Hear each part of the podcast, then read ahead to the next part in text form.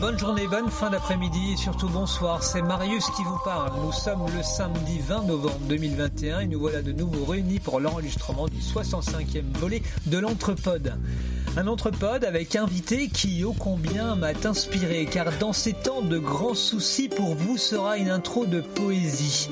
Sur une musique d'Octantrion, autant prendre le meilleur pour cette occasion. J'y ai mis mon cœur, j'y ai mis mon sang, avec un petit verre de pinard quand même de temps en temps. Les vers appellent les vers et quand ceux-ci de rouge sont remplis, pour moi me donne envie d'étaler ma prose ici. Je vais te présenter avec beaucoup de modestie l'équipe qui va s'occuper de toi aujourd'hui, mais j'en oublie de te présenter, oh, une faute que je ne saurais me pardonner. Alors, pour commencer cette émission, quelques mots à ton attention. Poème pour une femme de cinéma. Toi qui connais toutes les sorties, qui dans les salles obscures passe une partie de sa vie, connais les castings de ci, de là, alors que moi je me demande toujours qui a joué dans quoi.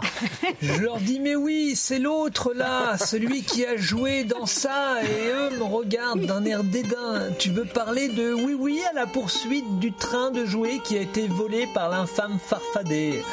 Voilà à quoi s'arrête ma vision du cinéma et pourquoi j'ai laissé place aux spécialistes pour toi. J'ai nommé Geneviève Cheval. Bienvenue Geneviève. Oh, c'est une belle intro. Et comment ne pas envers le nommer? Celui qui, par ses lectures acérées, vous donne envie de partager goût pour romans divers et variés. Tu fais la richesse des libraires, ô toi, grand chevelu de l'intérieur, mais la détresse, malheureusement, des coiffeurs. Nommé Christophe. Bonjour. À côté de ce fanfaron, l'homme aux multiples questions, il se pâme de t'avoir à notre table aujourd'hui, lui qui moult questions aura sur ta passion. Toujours excité à l'idée de te questionner, dis-moi les films, tu les vois en entier ou tu regardes que le début? Tu fais un bref résumé. Effectivement, des questions sans queue ni tête, mais lui sera content de t'avoir ici et surtout moi de le voir réjoui. On fait avec. J'ai nommé Monsieur Lulu. C'est beau. Hein Bonjour tout le monde. S'il fallait la comparer à un objet, je dirais un ampli assez mal réglé. Si tu la mets avec trop de distorsion, tes yeux peuvent frôler l'implosion. Si tu lui mets trop d'aigus, la plupart des verres sur la table seront fichus. Si tu mets trop de graves, les vibrations agiront sur ta digestion et ton intestin. Et là, euh, je ne te fais pas de dessin. À prendre avec beaucoup de précautions, mais si bien réglé, tu ne crains rien. C'est une vraie fée. J'ai nommé Dame Didouille. Tu n'es pas là parmi la pensée. Aujourd'hui, c'en est trop, je n'en peux plus de me taire. Je voudrais 5 kilos de pommes de terre. Pour calmer mon ardeur et tous mes appétits, donne-moi donc du beurre avec des spaghettis. J'aime tant ton gruyère et tes boîtes d'anchois. Réponds à ma prière, vends-moi des petits pois. Ces vers empruntés à la filmographie de notre ami reflètent la personnalité de celui-ci tantôt sérieux dandy, tantôt fanfaron et charlatan. J'aimerais te demander, avant de te nommer, à quel film appartiennent les vers du poème que je viens de citer. Je vais te laisser un peu de temps, car n'étant pas présent, c'est pas évident. Tic, tac. Euh, le grand bazar, les charlots.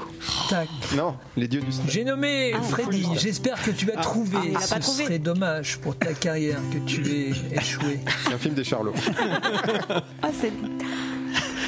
C'est la dernière arrivée au sein de cette assemblée. Elle s'est spécialisée dans une rubrique assez olé olé. Elle aime à nous parler du plaisir et du sexe féminin. Et je ne te cache pas qu'elle attise ma curiosité quand elle parle de dentelle et de satin.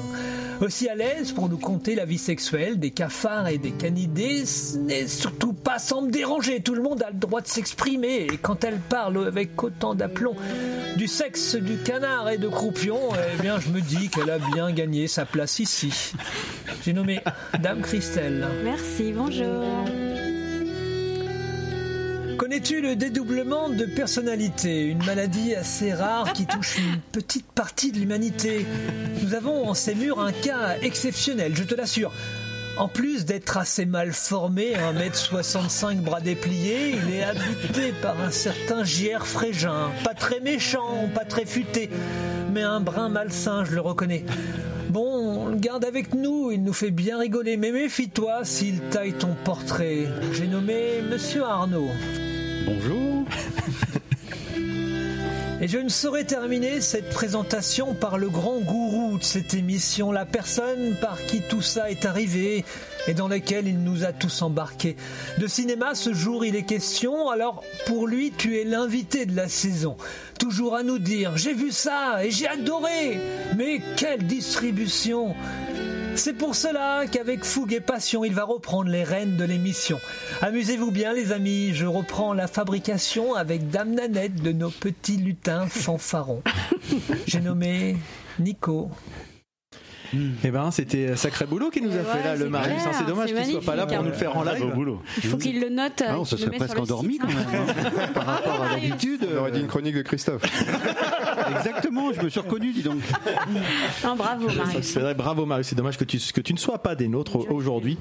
Euh, alors aujourd'hui, comme on a pu le- l'entendre dans ton introduction, nous sommes pas encore au complet, hein, puisque malheureusement, bah, Marius n'est pas là aujourd'hui et Dame Didouille, qu'il a pourtant euh, présenté, euh, a un vilain virus Ouais, là, qui l'empêche de, de venir parmi nous aujourd'hui. Mais c'est pas grave parce qu'aujourd'hui, on garde quand même notre notre rythme d'émission tous les mois. C'est ça, surtout, c'est qu'il reste les meilleurs. Il reste les meilleurs et donc on reste sur notre rythme d'une Qu'est-ce que tu émission fais là, Frédéric tous les mois. C'était pas mal le, le mois dernier. Et on a donc une invitée en la, en- en la personne de Geneviève Cheval. Oh là là, mince, euh, voilà. Tout le monde la regarde. Elle est Elle est émue, tout le monde la regarde en même temps. tu va vas, pas. tu vas voir, ça va très très bien, très très bien se, se passer. Euh, on se retrouve entre entre gens de bonne compagnie. Euh, on est en direct sur, sur Twitch, hein, donc il y a des gens qui peuvent nous suivre en direct. On aura peut-être des interactions avec notre public. Et puis, bah, Geneviève va nous parler de, de, son- de sa passion pour le 7e art, hein, comme on, comme on l'appelle régulièrement, de- du parcours, et puis peut-être quelques anecdotes hein, liées à ce métier, puisque tu es journaliste euh, dans, dans le domaine. Donc, euh, nous, on en parle bah, de façon un peu, on va dire, divertissante. Ça va être intéressant d'avoir quelqu'un qui, en- qui le fait de façon amateur. sérieuse. Voilà, Oui, voilà exactement. Donc, on va pouvoir, on va pouvoir en prendre de la graine. Sans aucune pression, hein, bien sûr. Et puis, bah, pour ponctuer nos échanges, puisque on va te laisser euh, reprendre ton souffle, etc., de temps en temps, nous allons avoir trois rubriques. Et ce, mois-ci, ce sera Ludo qui va commencer, puis Christelle qui continuera toujours dans son domaine, je suppose. Enfin, je dis je suppose, je le sais en fait. C'est un petit peu. je le sais très bien. Et puis, bah.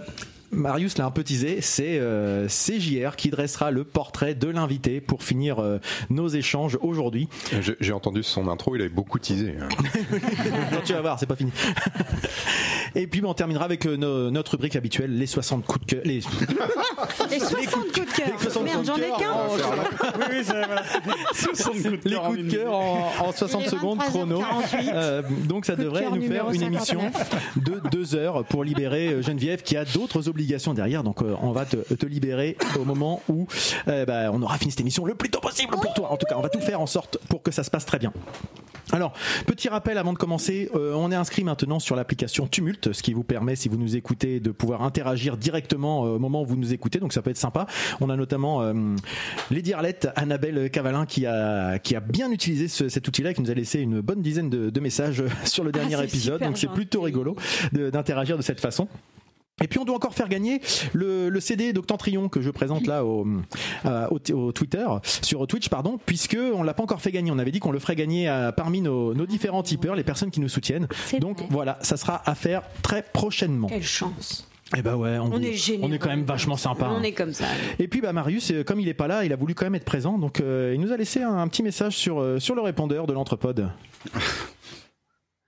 Oui, euh, bonjour, euh, c'est le poète, là, c'est Marius Lanière, euh, le poète. euh, euh, ouais, je voulais quand même... ouais, bah, la poésie, j'ai toujours aimé. C'est vrai que tout petit, maman elle disait... euh, Ouais, mon garçon, c'est un poète. C'est vrai que la poésie, c'est quelque chose que j'ai toujours aimé, quoi. Mais maman, elle disait, ouais, euh, c'est un poète. Parce que la poésie, c'est vrai que j'ai toujours aimé, quoi. Ouais, je voulais savoir, euh, euh, du coup, là, parce que euh, dans la poésie que j'ai fait, c'était bien la poésie que j'ai fait.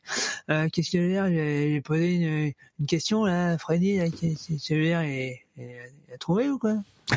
Euh, bah, En fait, euh, fait TikTok, TikTok, TikTok, mais j'aimerais bien euh, savoir si... Trouvé. Alors tu as dit quoi les, Euh, les charlots Film, les pas. Le grand bazar plutôt, je dirais. un peu à lui, quoi. je veux dire, c'est lui, il trouve pas le truc là. Ça va, Xavier peut trouver. Alors, sinon, euh, je fais des poésies, euh, j'ai tout un tas de poésies, euh, pff, voilà, des poésies d'amour, euh, oui, je t'aime, euh, tiens, mon mère aime le froid et l'humidité. Euh, Ça, c'est une poésie, ça euh, ouais, je fais des poésies aussi qui, peuvent rythmer la soirée. Ouais, moi j'aime la poésie, la poésie c'est la vie. euh, ouais.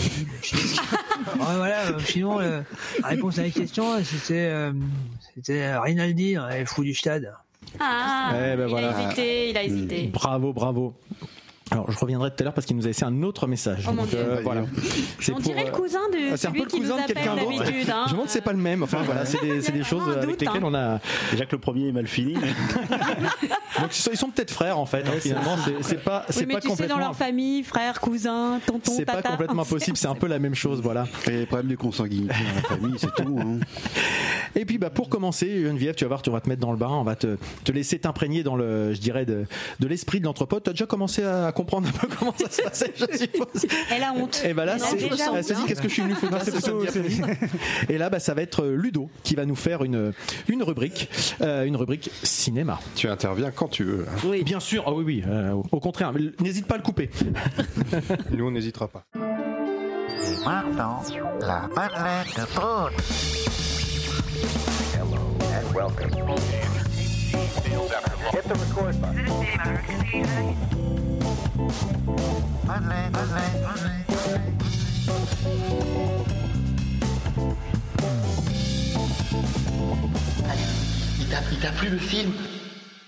Alors Ludo, de quoi nous parles-tu? Parce que là, ben, c'était vraiment l'occasion de parler cinéma. Exactement. Alors Geneviève, euh, déjà bonjour, hein, euh, bonjour à tous. Je me présente, ça j'emprunte ça à, à JR. Je me présente, Monsieur Lulu, donc euh, chroniqueur un peu par défaut de la chronique euh, de l'émission consacrée au cinéma. Voilà. Par La- défaut. Pourquoi par défaut? La, la Madeleine de Prout donc, la de Madeleine de tous. Prout donc, Euh, comme tu peux le voir, tout est dans le titre.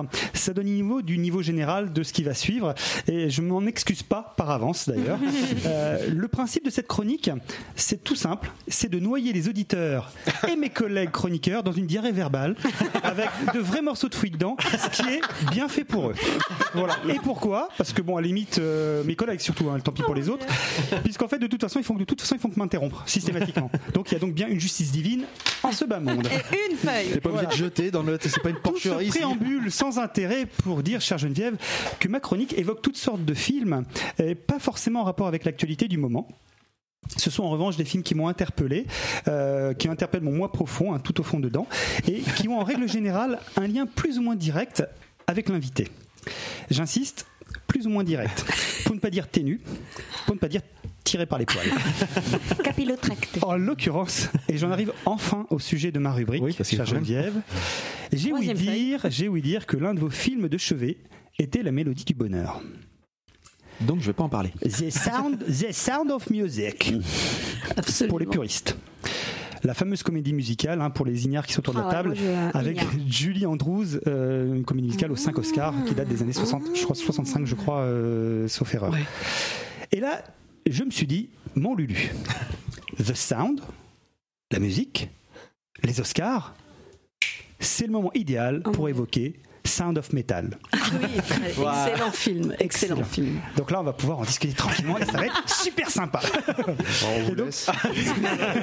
T'as toujours ton problème que t'avais ce matin, c'est ça non film qui est sorti en juin de cette année, donc chez nous, mais qui date déjà de 2019, mais avec Oui. toutes les problèmes. Ouais, exactement, avec la pandémie. Ça, je jette derrière, c'est plus simple pour moi, j'en feuille. après. Alors, j'en j'en vois déjà quelques-uns autour de la table qui se contractent de désespoir sur leur chaise. Mm. Encore du métal, des chevelus, des beuglements, des poignées de force. Pourquoi tu regardes Christophe Des casquettes à clous, des moustaches, euh, voilà, généreusement fournies sur des, sur des bidons poilus, des bides à bière Le poilus, rêve. des tatouages, bref. Ah, je pensais que c'était un documentaire Alors- sur la, la sidérurgie à Valenciennes. Alors certes, pourquoi Chris- pas Christophe, euh, oui, il y a du métal, euh, il y a de la musique extrême, au moins, disons, pour les cinq premières minutes du film, exactement. Parce qu'au bout de cinq minutes, on change radicalement d'ambiance, et, et je vais y venir euh, dans deux secondes. Alors, juste pour le pitch, un peu pour, pour, pour euh, les copains qui n'ont pas vu le film, et puis pour les auditeurs, euh, on suit un couple de musiciens couple de musiciens qui ont tourné aux États-Unis. En fait, c'est vraiment c'est un, un duo euh, et ils donnent des concerts en jouant donc le, ton genre de musique préféré, euh, Christophe. Euh, donc alors lui, lui, il est batteur, donc il tabasse les fûts à blinde hein, comme un fou furieux. Elle, en fait, bah, ce qu'elle fait, c'est faire rugir sa guitare euh, comme à la minoire rouillée, tu vois, et euh, en y ayant manifestement laissé les doigts dedans, puisqu'en fait, elle hurle vraiment comme comme un gorille qu'on égorge. Donc vraiment un truc qui te plairait à fond, je crois. J'imagine. Voilà. Alors ça, oui, oui. voilà, ça, ça commence comme ça. Et puis un beau jour, ou peut-être une nuit d'ailleurs. euh, Une licorne, euh, non euh, comment Putain, j'en ai. C'est marrant, j'ai perdu une page en rouge. Ah, C'est bah bizarre, t'as- t'as voilà, y a de jeter les T'arrêteras de les jeter n'importe quoi. verso. Il y avait un verso peut-être. Il y avait un verso. un effet de style le sketch. Allez, le boulet, là. Peu importe, on va se débrouiller autrement. Si, t'avais un c'est verso. c'est Il y avait un verso tout à l'heure. Oui, Oui, j'ai vu. Oh là là là. Oh le C'est carnage. pas très grave. Oh le De carnage. toute façon, c'est pas très grave parce que l'histoire, je l'ai bien. en C'est comme d'habitude. Ah, exactement. C'est pas c'est- c'est suis ça. pas ce que t'as écrit. C'est comme ça. Donc, à l'occasion d'une tournée, à un concert, euh, Ruben, donc le batteur, euh, se rend compte un beau moment qu'il n'entend plus qu'un bourdonnement dans ses oreilles. Quelle horreur. Exactement. Voilà. Ah, Et euh, il est complètement un bourdonnement étouffé et il joue, il joue, il joue. Mais il entend plus ce qui se passe. Ah. Ou alors à la limite, mais vraiment de façon très éloignée. J'ai toujours dit que le métal c'était néfaste. Et là, on n'est pas au stade de la couffaine ponctuelle, hein, Ouais. puisqu'effectivement, il va voir le médecin, le médecin qui va donc lui annoncer plié. que c'est plié Ah et qu'en fait sa surdité, donc euh, ce qu'il ressent, parce qu'il entend encore, il entend encore des choses, hein, mais que c'est inéluctable et euh, Irrémédiable, ça- en fait, et irrémédiable et en plus ça va, ça va de toute façon Ça va aller, s'aggraver. ça va s'aggraver exactement. Et donc, euh, il est en train de devenir sourd, et, euh, et donc voilà, on peut imaginer sa réaction, euh, celle de sa compagne, et puis surtout, surtout, en fait, tout le bouleversement qui va, euh, je dirais, qui va se produire, qui va être induit dans sa dans sa vie. Et donc voilà, je ne vais pas aller plus loin en fait volontairement parce que l'idée c'est de ne pas, encore une fois, c'est On pas de raconter le film, c'est de donner envie aux gens de voir le film, parce que c'est grosso modo le point de départ euh, du film. Puis après, on, on va suivre son cheminement euh, à travers ce, ce- ce désastre personnel et, et voilà la façon dont il va il va l'affronter. Tu peux juste nous dire l'année, le réalisateur, le- le- Oui, j'allais venir euh, vraiment tout à la fin en fait. pour situer. Alors, euh, je, mais je, bon, ok, si je vais le dire maintenant si tu veux, mais 2019, le film est sorti en Ah oui, 2019. c'est c'est récent. Ouais. Et le réalisateur c'est Darius Madère en fait. Mais j'y viendrai après. Parce je, oui, je, je ferai un c'est le petit frère à Jean-Pierre. Mais comment tu sais ça toi? Non. C'est non. Par contre, sa sœur a inventé la sauce. Ah, quelle drôle celle-là. Ah. Non, bah non, mais Qu'est-ce qu'on est drôle, qu'est-ce qu'on est fan. Oh là là. Je, je crois que Geneviève, tu voulais dire quelque chose. Tu voulais pas Moi, je, voulais, présenter je voulais juste dire qu'il était sorti plus tard. Il, il a été fait en 19, mais il est sorti beaucoup plus C'est tard. ça. Mmh. À cause du Covid en fait. crois. Ah oui, Ouais. Ah oui, exactement. Il est sorti en salle ou direct Oui, oui, oui, non, en salle, salle, ouais. en salle. En juin. Ouais. Il est sorti en juin. euh, il est sorti en juin. Il a fait une apparition officielle de Deville en Oui, 2020. c'est là que j'ai vu. Ah bah voilà, Ouais. exactement. Mais c'est en 2020. Effectivement, après, il y a eu le, il y a eu le passage en salle en, en, en- en juin. Aux États-Unis, il est sorti, en, il est sorti en 2019 et après ils l'ont sorti en sortie limitée euh, en 2020. Voilà. Enfin, bref, euh, Très peu, importe. hein, pardon, c'est pas. Ça change des choses Mais pour, qui voilà, pas pour, pour- par rapport à ta d'années. question. Je reviendrai sur Darius Madère après, euh, juste euh, pour donner un tout petit, un petit peu de contexte sur J'étais juste un peu perdu. Je savais pas si on était Ah. encore sur la mélodie du bonheur, la même. Ah pardon, excuse-moi, oui, tu fais bien de préciser. Oui, non, la mélodie modeur, voilà, c'était plus un, un point de départ, mais euh, le, le- non, ça, là, là, on est sur quelque chose de, de Beaucoup plus récent. récent, ouais. Actuel, de plus oui. récent, de plus, de, oui, de très actuel. Donc en fait, donc, comme je vous disais, je ne vais pas plus loin dans l'histoire. Alors non, on n'est pas dans un film sur la musique extrême, comme on aurait pu le penser. Donc comme je disais, mais bien sur le cheminement émotionnel euh, et les tourments, euh, littéralement, hein, d'un personnage euh, dont, dont la raison de vivre est purement et simplement anéantie, en fait, par, euh, par, ce, par ce bouleversement et par la perte de l'audition. Alors, euh, si la trame, alors pour moi la trame, vrai. Alors encore une fois, sans spoiler, la trame est relativement classique dans, dans le, dans le cheminement, mais en, mais en fait. J'ai presque peu importe parce qu'en fait le film il est vraiment hum, euh, profondément touchant, profondément émouvant en fait euh, et, euh, et, euh, alors d'une part par évidemment par le sujet lui-même, mais le sujet lui-même il, il n'aurait d'intérêt, euh, je- comment dirais-je, euh, il ne serait pas aussi fort je pense s'il n'y avait pas deux aspects pour moi. L'un des aspects principaux c'est les acteurs parce que je trouve que vraiment le film est porté Qui par sont pas connus, mais qui sont, Exact, Voilà, ouais. ça. qui sont très très bien. Voilà. Je ne pourrais pas dire qui c'est. Alors, euh, je- alors moi, pour être tout à fait honnête, je dis que je ne connaissais, Machin non mais je, je connaissais pas cet acteur-là jusqu'à jusqu'à ce que je vois le film. Mm. Et, euh, et donc, et puis pour la chronique, je, je suis revu dessus. Il s'appelle Riz Ahmed, Ouais. euh, Rizwan Ahmed, donc je, que je connaissais pas du tout. D'accord. Ah bon, il a fait d'autres choses. Encore une fois, je connais pas bien son, je connais pas son, son- bien son parcours, mais euh, un acteur. euh, Ouais. C'est pareil, quand j'ai fait le papier pour, pour parler du film, j'avais noté tout et j'ai tout oublié. Ah bah oui, mais- c'est un acteur. Enfin, en Bienvenue à même temps- l'entrepôt. Voilà,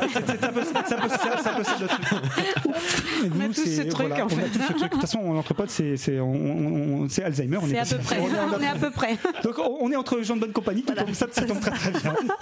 Par contre, cet acteur, euh, je trouve qu'il a quelque chose d'assez incroyable. Alors pour le coup, c'est qu'il a, il, il a un jeu. Je trouve qui est très euh, très physique, c'est-à-dire que tout passe énormément. Les regards, il a, c'est presque animal. Enfin, il a des regards de, de, de- il- comment dirais-je, quand il découvre ce qui lui arrive. Mais euh, je dis pas que les, les yeux sont comment faire désorbités, mais- autrement en fait mais, mais tu voilà. Faire ressentir Mais aussi. tu vois, mais, tu- euh, mais voilà, mais tu vois le visage, le- l'espèce de, de- de fixité même à des moments de cette personne qui est saisie par ce qui est en train de lui arriver et qui réalise que euh, il y a un, un tas de choses qui sont terminées suite, quoi. ouais. Et c'est- moi je trouve ça, ça, c'est- je trouve que c'est juste extraordinaire. Alors il y a d'autres acteurs, je me suis un petit peu renseigné aussi sur le contexte du film euh, pour découvrir que euh, il y a notamment euh, beaucoup d'acteurs qui sont en fait des acteurs sourds ou des acteurs sourds-muets, qui en fait sont des acteurs amateurs en fait qui, qui- ils ont joué aussi avec avec pas mal d'acteurs et donc euh, ça donne vraiment ce il y, a- il y a ce cachet euh, qui est très fort et tout ça sans mièvrerie. En fait, il n'y a pas ce Oui. côté euh, euh, moi des fois euh, je suis toujours un peu méfiant, Oui. j'avoue honnêtement quand Ouais, ce les genre de film ouais. Ouais, tu sais le côté un peu pathos ou euh, alors voilà et on te tire les violons et machin et non, on l'a pas Il du les tout. entend plus de toute façon. Oui, ah, ça fait Alors euh, oui et non parce qu'en fait ils sont sur sourds et on- mais on peut on peut les entendre. Enfin ça se les- les- on a toujours la voix, le- le- les choses comme ça. Mais en fait le film il a de vraiment un ton un ton très très naturaliste, c'est-à-dire que c'est quasi documentaire à un Oui, moment. hein. C'est vrai, Oui, tu d'accord, oui, complètement. Il y a ce côté euh, où vraiment, vraiment, euh, on voit ces, ces- ces- toutes, toutes ces étapes-là. Euh, alors, on voit notamment dans l'approche, on assiste je- je- je- une scène de repas entre entre entre entre sourds, par exemple. C'est un truc assez incroyable parce que voilà comment ça s'échange. Et en fait, et, et- et- et j'y reviendrai ju- juste dans quelques Bah, secondes. ils mais- peuvent parler la bouche pleine. eh ben, alors, Pardon. tu crois pas Non, mais tu crois entre guillemets pas si bien dire. C'est surtout au niveau du bruit. C'est-à-dire que tu as tu as ces scènes où ça parle et d'un seul coup tu as le avec le son et en fait ça fait un bruit incroyable. Quoi. Ah, mais oui. C'est- c'est- C'est très très fort. Voilà. Les Et- sourds sont très bruyants. ah ça, je, oui, Quand- je quand trouve tu- aussi. quand oui. tu pas- non, mais- je suis d'accord. quand Tu vis avec ouais, c'est ça. Mais quand tu Mais tu passes à côté de l'école, euh, je me souviens, j'avais une copine qui habitait euh, près de l'école euh, ou un lycée euh, de malentendants euh, à Paris. Et en fait, euh, à l'extérieur, euh, ils venaient fumer leurs clopes et discuter entre eux. Et en fait, ça fait beaucoup de bruit parce que ils, ils- bon, ils émettent quand même des, des, des sons. Des hein. Ils sont pas forcément muets.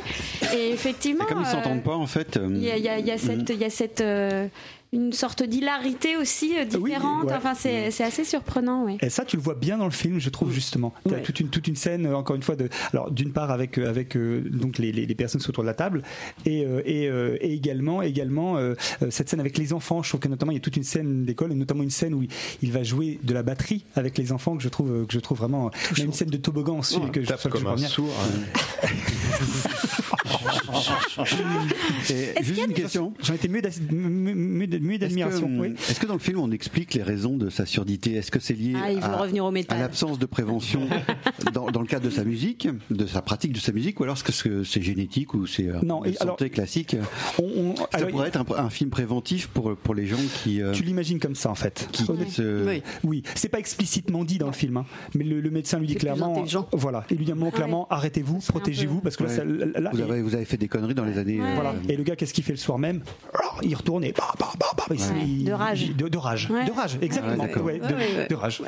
Oui, Et, donc c'est pas un problème génétique ou, ou une maladie qui s'est développée comme ça. En tout cas, moi dans le film, c'est pas comme ça que je, le- D'accord. que je l'ai. Je sais pas pour toi, Geneviève. Moi, Non, pas du tout. Il ça. n'y a pas de leçon de morale et quoi que ce soit. c'est- Donc ça pourrait être très pédagogique ça finalement comme suffit film. pour, euh, euh, ça suffit pour donner des idées, enfin pour comprendre. Oui, pour comprendre carrément. Mais c'est mais c'est carrément une vertu pédagogique. Oui, je suis ça, d'accord. Christophe. Et du coup, j'imagine qu'il y a des moments où on est vraiment, alors j'allais pas dire caméra subjectivité, mais on, en- on est dans sa, dans sa surdité à lui, on est euh, vraiment dans ce moment-là. Exactement. Et c'est le deuxième point, c'est le deuxième pilier, j'allais dire, parce que je, je disais, il y, a, il y a la prestation des acteurs qui est fantastique. Et puis il y a le deuxième pilier du film, qui est toute l'expérience immersive Mm. qui est faite autour du travail du son. Et, euh, et pour le coup, euh, c'est la raison pour laquelle ce film a eu un Oscar Ouais. pour le son. Alors il a eu Ah, un Oscar pour le meilleur montage euh, 2021 et un Oscar pour le son également. Ouais. Et alors justement, c'est là-dessus que je, je- je voulais, je voulais Alors le, le français, je, je l'ai noté, Nicolas Becker, euh, qui, est, qui est ingénieur du son. Et donc, je le cite parce que euh, euh, bah, il a quand même reçu cet Oscar. C'est un Français, euh, Cocorico. Et puis, et puis, ce qui est rigolo, je, je me permets, j'ai fait un petit peu de recherche sur lui pour savoir un peu d'où il venait, enfin, Ouais, qui il était. Et c'est intéressant parce qu'en fait, ce, ce- ce- ce- ce- ce- cet homme, Nicolas Becker, il a commencé comme bruiteur dans la version française des Feux de l'amour. C'est- Je trouve ça- je trouve ça plutôt drôle. Je trouve ça plutôt drôle comme anecdote en fait. Donc, euh, je trouve ça assez marrant. C'est ma série préférée. Eh ben, ben voilà, tu vois. En tout cas, c'est une belle, c'est une belle évolution. Alors, tu vas voir l'évolution entre temps, puisqu'effectivement, euh, de, des Feux de l'amour, il est quand même passé à la haine. Il est passé ensuite Ah ouais, euh, ah oui. le pianiste de Polanski, Ouais. Gravity de Quaron et euh, Premier Contact Oui, de Villeneuve. Donc, ah oui, on voit quand même que Oui, oui, il y a eu quand même, il s'est passé des choses entre les feux un de l'amour. bagage. Feux de l'amour. Voilà. Le raccourci était un peu. hein, Alors que Christelle est restée au peu de- Alors en fait, c'est ce qui est, c'est ce qui est, je, je trouve donc euh, euh, assez fort. Donc justement, euh, Oscar amplement mérité, justement pour cette expérience dont tu parlais, Christelle, euh, l'expérience auditive, c'est assez incroyable. En fait, on, on se retrouve, euh, lit- ouais, littéralement dans, dans la, Dans sa dire, tête, dans la- dans le jeu de mots foireux. On se retrouve littéralement dans les oreilles de, Ouais, de, de- mais si, de- c'est de- ça, ouais. de, de Ruben, le, le personnage principal, et, euh, et surtout, en fait, on, on partage même, c'est c'est impressionnant, on partage physiquement son calvaire. C'est-à-dire qu'en fait, Ouais. il y a un travail sur les sur, sur les basses, enfin, il y a, il y a un travail sur le, le- le son ouaté, Étouffé, ouais, voilà. Étouffé. Ouais. Et surtout, il n'y a pas qu'un son ouaté, enfin, il n'y a pas qu'un seul son, il y a plusieurs types de sons. Et, et je fais gaffe parce que je veux pas non plus spoiler Ouais. tout le truc, mais il y a différentes, il, il va être dans différentes phases, différentes Mm. périodes, différentes expériences. Je veux pas, il va essayer des choses. Et, et- et tout ça correspond évidemment à qu'est-ce qu'il ressent, comment Mm. il entend les choses. Que ce soit dans des rapports avec les autres, que ce soit dans des rapports euh, de, de lui-même, en fait, par rapport à ce qu'il peut entendre ou pas entendre. Et puis voilà, enfin bref, euh, je, je, là encore une fois, Mm. Ça donne euh, envie le, tra- le Oui, travail qu'il fait est hallucinant. Quoi. C'est Et- vraiment très bien. et euh, ce qui est assez impressionnant aussi, c'est ce, ce moment où euh, des fois ça marche par vague. C'est-à-dire qu'il entend et, et, Ouais. on sent presque le son en perdition, la, la voix qui, se- qui se perd, une espèce de magma, et on l'entend et on est là euh, et on sent. on- et, Ouais. Et on n'entend plus rien. Et il y a ce, ce montage qui est alterne entre les scènes, euh, comment dire, de, entre deux personnages, donc en, en plan large par exemple. Enfin bref, les personnages parlent, donc on a le son. Et d'un seul coup, plan resserré sur lui. Et à ce moment-là, on est dans lui. C'est enfin, Ah, pour ça que je, génial. voilà, j'ai ce, ce- C'est ce- vraiment bien. c'est vraiment très bien fait. Hein, je- Très très bien. Voilà. Donc pour moi, Très c'est bien, c'est- très bien raconté. Ah, mais merci. Très bien dit. Ça, donne c'est- super envie. fort, Attention, hein. il va te prendre ta place. Bah oui, oui, il faudra qu'il fasse plus court. C'est ce oui, que sa c'est- femme lui dit aussi. c'est- C'est pour ça que je serai toujours cantonné à l'entrepôt en fait. Il me laisse encore royalement 5 minutes. donc voilà, c'est un film qui est profondément émouvant comme je le disais. Oui. Euh, et euh, donc en fait, euh, le, le- le- le- pour moi donc c'est un film très réussi que je recommande effectivement vivement euh, et qui est à contre-pied complet de son, à contre-pied total de son titre. Ah oui, euh, bah oui, cool. Ouais, Euh, ouais. Et puis également aussi de son accroche parce qu'en fait la- l'accroche du- de l'affiche c'est Life is Noise, donc le- le- la vie c'est le bruit.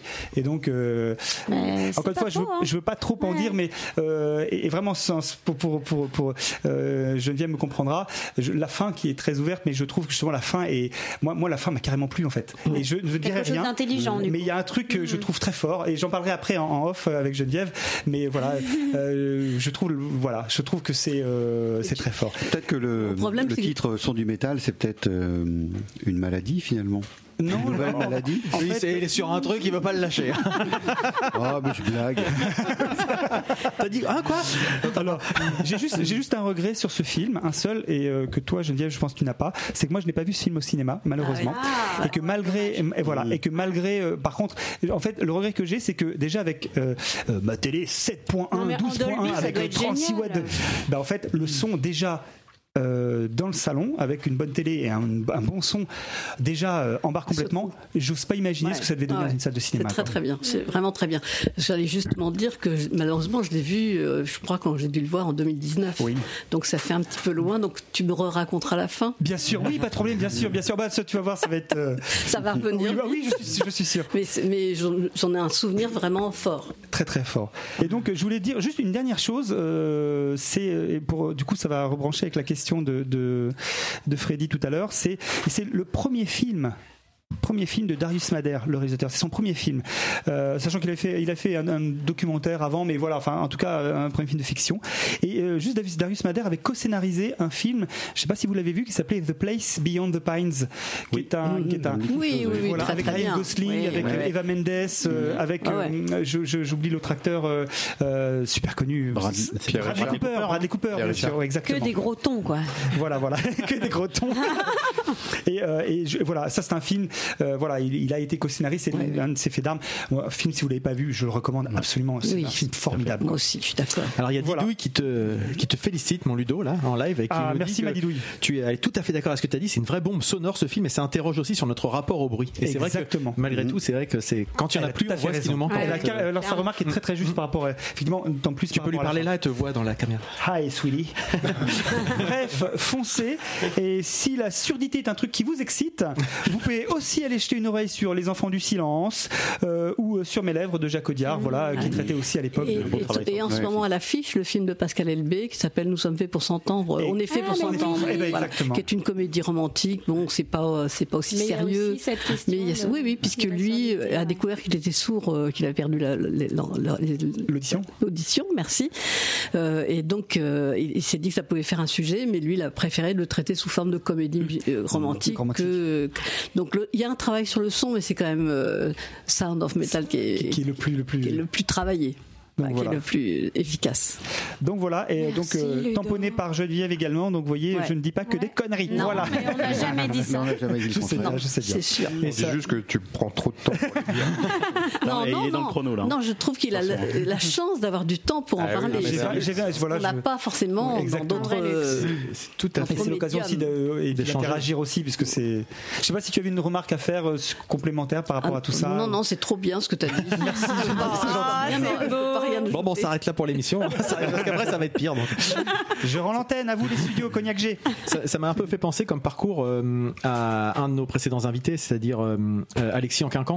Euh, tu disais quelqu'un qui vivait pour quelque chose et il y a un événement euh, de, de la vie qui fait que tu dis que va devenir ma vie à partir du moment où euh, ma raison d'être et raison de vivre Ouais. au quotidien disparaît. Ben, Alexis, il a rebondi autrement sur d'autres sujets. Alexis qui est, euh, je sais pas si tu connais, qui a été champion paralympique Oui, cet oui, été et qu'on a eu la chance de Ouais, recevoir ici ouais. et qui nous a expliqué comment il était euh, un champion avant son accident et comment il est redevenu champion alors que pendant un moment il y a eu le doute Ouais. qui s'est un peu installé, Bah oui. etc. Quoi. Enfin, ça, ça m'a fait penser à ça, ton, la présentation que tu as faite. et- Bah, c'est exactement. Ouais, non, mais on est tout à fait dans le dans, dans, D'accord. Eh ben, écoute, très bien. Merci Ludo. Merci, Parfait. Super Merci, Lulu. Bah, voilà, ça introduit bien notre, notre Très bien. rencontre avec Geneviève. Et maintenant, ça va être ton moment, le moment de l'invité. Bon, et donc, je, je m'en vais. pour te préparer, on a, dommage. on a un petit jingle. C'est parti.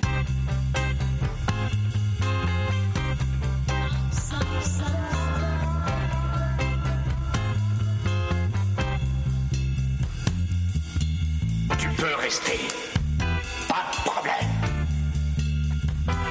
Je suis même content que tu sois venu chez nous. J'aimerais bien que tu restes. On va manger des chips.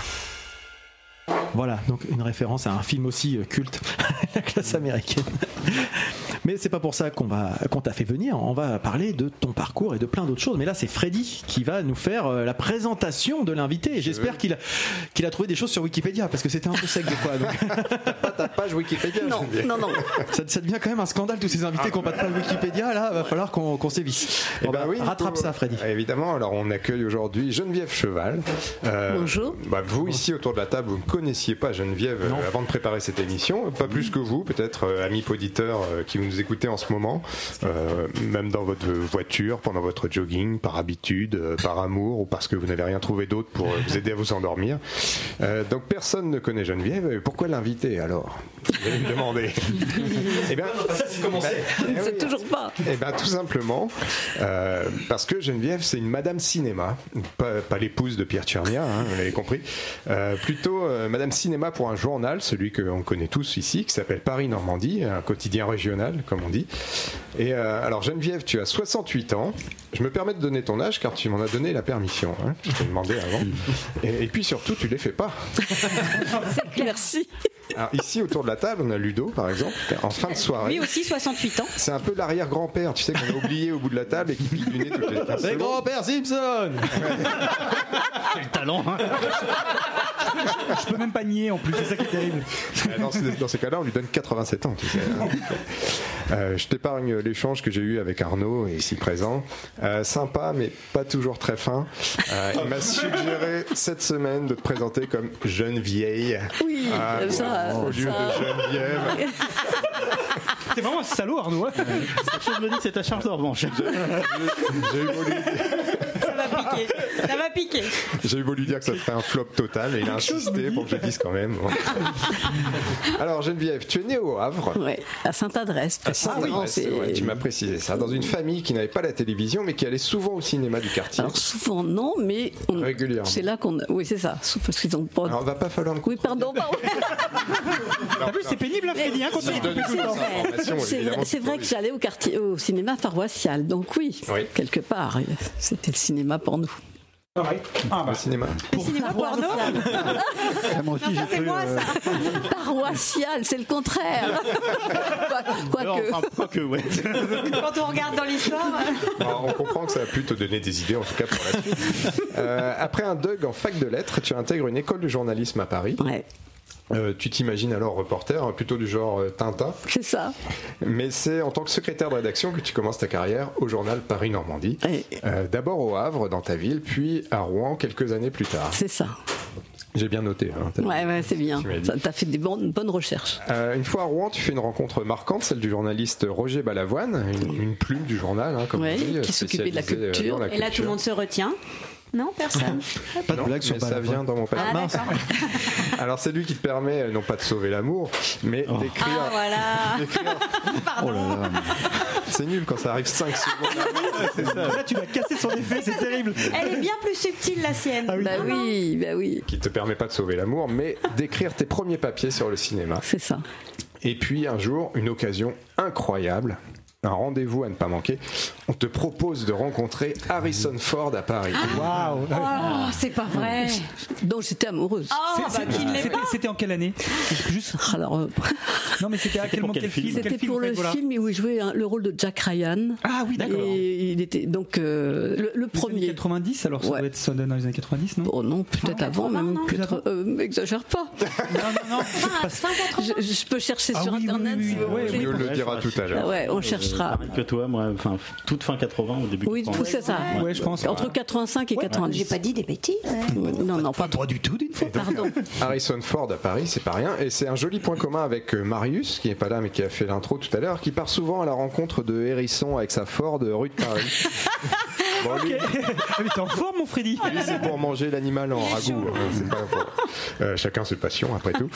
Euh, Harrison Ford, tu l'as dit, dont tu étais amoureuse. hein. Absolument. Ah, tu nous raconteras tout ça tout à l'heure. On a Pas les détails, mais euh, Ah si. On n'en a pas beaucoup. Ah, la suite, bah, ce sont des centaines de rencontres, d'interviews, de projections presse.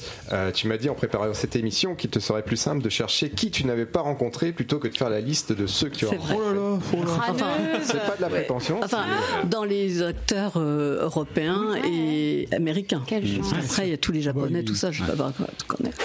Alors, tu ne tiens pas de journal des rencontres, si ce n'est une petite collection de selfies intitulée Ezu. Voilà, c'est ça. Tu publies sur ton compte Facebook, c'est toujours très drôle. Euh, je vais donner tiens, quelques chiffres en vrac. Tu as participé cette année à ton 30e festival du film américain de C'est ça. Deauville. Voilà. Ah oui, Ah, ça vous pose un peu J'en ai pas fait un seul. ça pose le décor. Tu visionnes environ 300 films par an. Euh, en salle. En salle, Oh là, bien sûr. Enfin, Ouais, quasiment. Je vois, je vois cinq films par semaine pour le journal. C'est ça, d'accord. Chouette métier, ça. Ouais. Ouais. Plus ceux que tu regardes à côté. Oui, plus ceux que j'ai rattrapent, parce que Je 5 cherche c'est pas me assez. reconvertir. Euh, tu es allé deux fois à Cannes, mais non, euh, c'est pas ton truc. Non. Hein, tu m'as dit. C'est trop. Tu, tu un peu ça. Je, aussi. te- je suis désolée, vous n'avez pas la télé, mais voilà. Euh, combien d'articles tu signes par semaine pour Paris Normandie? Alors, euh, j'ai deux pages dans lesquelles il y a un, deux, trois, quatre papiers et une, euh, un autre papier dans le Suivez-nous, le nouveau, le nouveau supplément euh, ouais. culturel. Très bien. Eh ben, figure-toi que nous aussi, on a des chiffres. Euh, alors, par exemple, Christelle, euh, c'est 69. Alors, bah.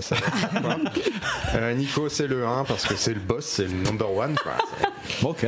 Arnaud, c'est le 165, mais je sais plus trop si c'est son QI ou sa taille en centimètres. Qui va être le zéro Ça va piquer, ça.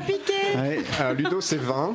Euh, bah, c'est en minutes, le temps de concentration qu'il peut maintenir en soirée avant d'avoir envie de dormir. Euh, Didouille qui est absente, c'est 115. Les Alors, décibels. on parle bien de décibels, c'est ceux émis par sa voix. C'est l'équivalent d'une tronçonneuse à chaîne, hein, j'ai regardé. Euh, Qu'est-ce qu'on a d'autre? On a Christophe, alors son chiffre préféré c'est le noir. Le noir. Marius c'est 8, bah, comme le nombre de rissons qu'il dégomme chaque nuit sur la route de Paris. Et moi c'est 2, c'est en minutes, mais c'est douche pas comprise. hein. Euh, voilà, on te connaît un peu mieux, tu nous connais un peu mieux également. Euh, les présentations sont terminées, ça va être maintenant à toi de parler. Oh là là. On te souhaite la bienvenue au micro de Tout va bien, l'Anthropode. tout va bien. On te souhaite la bienvenue, jeune vieille. Ah voilà, c'est bon, Arnaud, t'es content T'es bien installé, tout va bien Oui, c'est bien. Alors c'est parti. Je peux, je peux rassurer euh, euh, Arnaud. euh, déjà, quand je faisais des colonies de vacances, il y avait des enfants qui m'appelaient jeune vieille. Donc, euh, Alors, On va préciser savoir. des enfants. Alors, je te prête mes rames. et que c'est pas tout à fait moi qui lui ai soufflé. Je crois que c'est né dans son esprit malade. On a un petit jeu qui consiste à refiler aux uns et aux autres, D'accord. attribuer nos plus mauvaises blagues. Euh, Chose que, chose que je vais faire tout à l'heure. Euh, le royaume des cieux étant pour les enfants, c'est bien. Tu pourras y aller. Geneviève, si on commençait par le début, si on commençait par, euh, si tu pouvais nous raconter un peu comment est née cette, cette passion pour le cinéma, pour le journalisme aussi, parce que ça a commencé comme ça. C'est vrai. Alors d'abord euh, le cinéma, mais comme je disais, on n'avait pas la télévision. Mais mes parents et mon père étaient maître de chapelle dans une église, ma mère était très catholique, et donc le dimanche on allait souvent dans une salle paroissiale où, on passait des oraux, euh, des oraux, des tas de films comme ça, de Sylvain et Sylvette. euh, voilà. Et j'étais petite, donc déjà aller dans une salle noire, c'était un, une joie du dimanche après la messe. Et puis après, de temps en temps, ma mère, euh, selon les moyens, le porte-monnaie, etc., on allait au cinéma, vraiment au cinéma. Donc, Ta je me- mère avait un métier intéressant aussi. elle était correctrice typographique. Alors mon père était instituteur et ma mère euh, direct- euh, correctrice typographique. Alors je vous dis pas les dictées que j'ai fait pour pas faire de faute d'orthographe. Ça aide dans le métier après. oui. Bah euh, Non, pas tant. voilà. Peu contrarié. Oui, oui, oui, c'est ça. Voilà, voilà, absolument. Je suis quelqu'un de contrarié en matière d'orthographe. Donc, euh, bon, donc le cinéma est, est présent assez rapidement quand même, malgré une famille pas très, pas très riche, quoi. Mais euh, ça m'a bien marqué. Et alors, le premier film que j'ai vu, c'est Bambi, forcément. Mais le film dont je me souviens en premier, c'est drôle parce qu'en fait, ma mère s'était trompée de salle. C'était pas des salles parce que euh, à ce moment-là, il n'y avait pas des multiplex. Donc, ça devait être de, de séances. Oui, c'est ça. Et au lieu d'aller voir le voyage en ballon, qui est un programme pour enfants parfait, on a vu Taxi pour Tobruk, avec euh, Lino Ventura, euh, et tu avais quel âge à ce moment-là euh? 7-8 ans. D'accord. C'était vachement bien. Vraiment, vachement bien. C'était en noir et blanc et ça m'a fait découvrir le, le cinéma d'adulte. quoi. Bien sûr. Et après, j'ai pu continuer à aller souvent. Il m'arrivait de piquer du fric dans la porte-monnaie de ma mère pour aller euh, Ah, au cinéma. tellement charmant tu avais- comme tu avais une- anecdote. Et au, au Havre, on avait un cinéma qui s'appelait le Cursal et qui passait deux, deux séances pour 3 francs ou 5 francs. On avait deux films, un péplum ou un western euh, ringard et un film d'actualité qui avait peut-être qui était sorti il y a un an ou deux peut-être. Mais donc euh, c'était là que j'allais assez souvent. Et tu étais plutôt à ce moment-là boulimique de films, en gros tu allais voir tout, ou est-ce que tu avais, tu avais vraiment déjà des, tu avais des, des préférences Alors, j'allais voir tout, tout- tout ce que je pouvais acheter, tout ce que je pouvais payer, mais après j'ai commencé à avoir des préférences. West Side Story, c'est de là qu'est née ma, ma passion pour West Side Story. Enfin, ma- mon, Pour la comédie musicale ou pour West Side Non, Story? non, non, pour l'histoire d'amour, pour Tony. et et je, je me souviens qu'en troisième, on m'a demandé de faire un, un exposé sur, et donc j'ai emmené des copines de, de- de troisième pour aller voir le film et faire un exposé après. Et le professeur m'avait demandé de faire un parallèle avec euh, West- euh, Roméo et Juliette de Shakespeare. Évidemment, oui. Rien à faire. Donc j'ai parlé de West Side Story, de West Side Story, de West Side Story. J'ai seulement dit que la fin est pas tout à fait la même. mais Je ne dirai rien. Tellement beau. Très bien, donc on comprend euh, comment naît ta passion. Euh, pour autant, t'imagines pas faire de ton métier un Pas du tout. lié au cinéma Je ne savais même pas que ça existait à ce moment-là. Comme on n'avait pas la télévision. plutôt. Voilà. Alors le journalisme, c'était un objectif. J'avais vu Tintin, je trouvais ça bien pratique. Je trouvais ça bien. Il voyageait. Enfin bon, je- mon imaginaire, c'était surtout. Puis j'aimais écrire. Ça, c'est quelque chose qui est venu. Ma mère aimait écrire. On aime tous, on aime tous écrire dans la famille. Donc j'ai essayé. Alors d'abord, j'ai fait lettres parce qu'ils voulaient pas. Mes parents disaient que c'était un métier sans avenir. Ah, beaucoup de chômage. ça existe toujours, je. Bah, voilà, je crois que c'est la même. euh, voilà, on peut toujours le dire, sauf que les médias se multiplient, les médiums se multiplient. Après, on est, on le fait sans être payé, donc c'est embêtant. Et donc après, donc euh, après, euh, après le- le- la fac, j'ai réussi à leur dire, bah, je veux toujours être journaliste. Et puis comme je commençais à gagner un peu de sous, je me suis, j'ai pu aller faire mon école de journalisme. J'ai fait un stage au Havre Libre. Et puis après, c'est l'année où le journal, où les- le- le- il y a un journal de, de gauche qui, est- qui est- qui s'est créé à Rouen euh, à ce moment-là. euh, vous vous souvenez pas Euh, Face à Paris-Normandie, il y a eu un journal de gauche, donc il y a beaucoup de collègues de Paris-Normandie qui sont partis pour ce journal-là. Ça a laissé la place aux jeunes comme moi.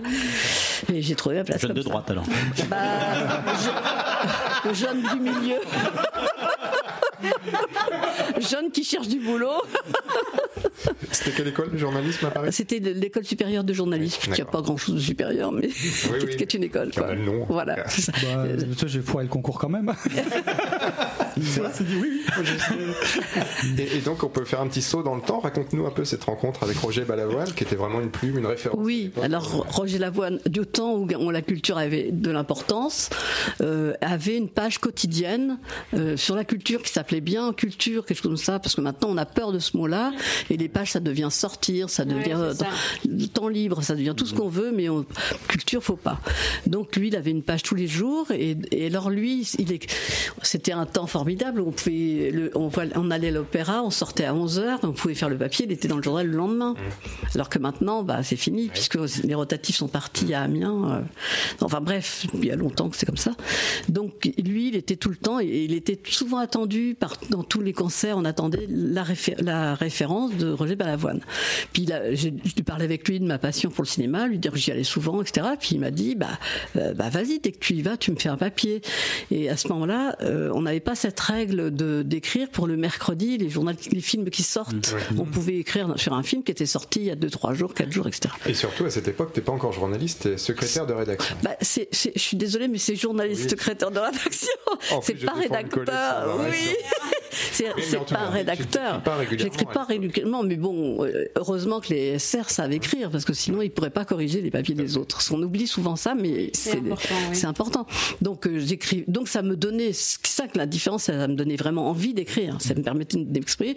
Puis ça me donnait du temps libre parce que je travaillais souvent de nuit ou euh, à des horaires euh, fixes, donc je pouvais y aller. Alors je suis allée. Et je crois que mon premier papier, ça a été Ra- Rambo 3, qui m'a qui m'a tout de suite rendu modeste parce que j'ai tout, j'ai dit tout le mal que je pensais de ce film et il a eu quand même un succès fou.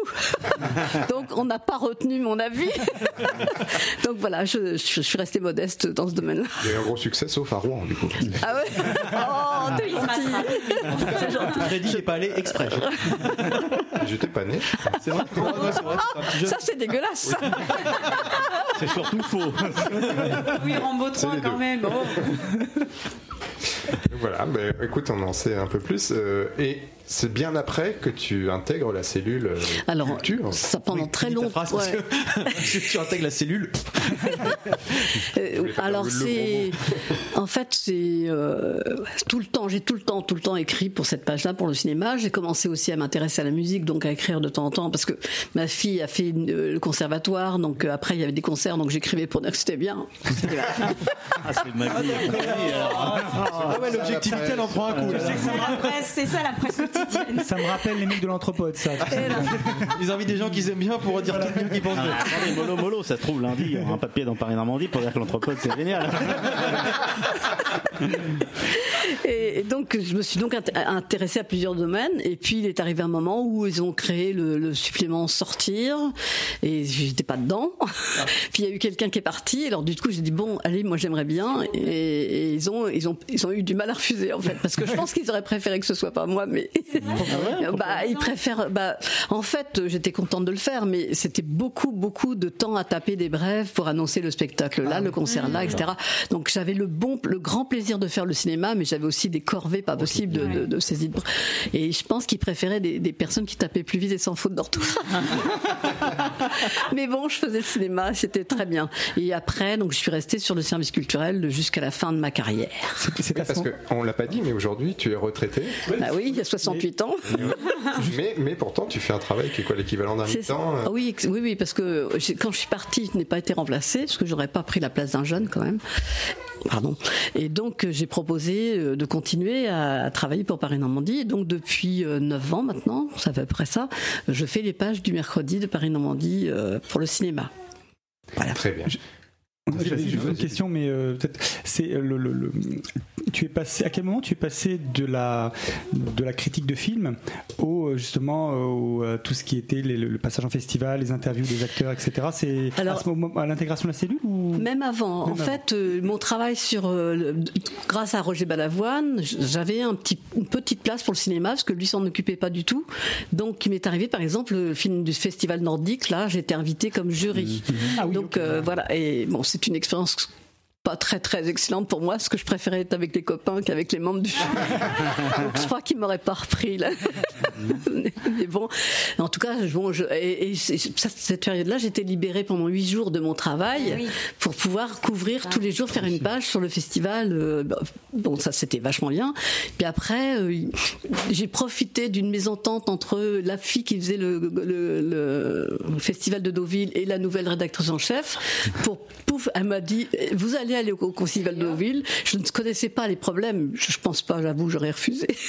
mais euh, ça m'a un peu gêné. Mais euh, du coup, et là, c'était il y a 30 ans, quoi. Euh, J'ai fait le festival de Deauville et puis donc il y avait beaucoup de choses que je faisais sur mes temps de repos, de vacances, etc. hein. J'étais pas à part le festival de, oui c'est ça, même le festival de Deauville, j'y allais sur mes congés, euh, parfois des RTT quand ça commençait à venir, mais j'ai beaucoup beaucoup travaillé sur mon temps libre, ce qui est plus difficile aujourd'hui pour les jeunes d'aujourd'hui puisqu'ils ont beaucoup plus de boulot qu'on en avait nous, avec Internet, avec euh, ils doivent Ouais, fournir faut plus de, ouais. temps, ils ont plus de boulot. Je le serais, je suis contente de- d'être retraitée.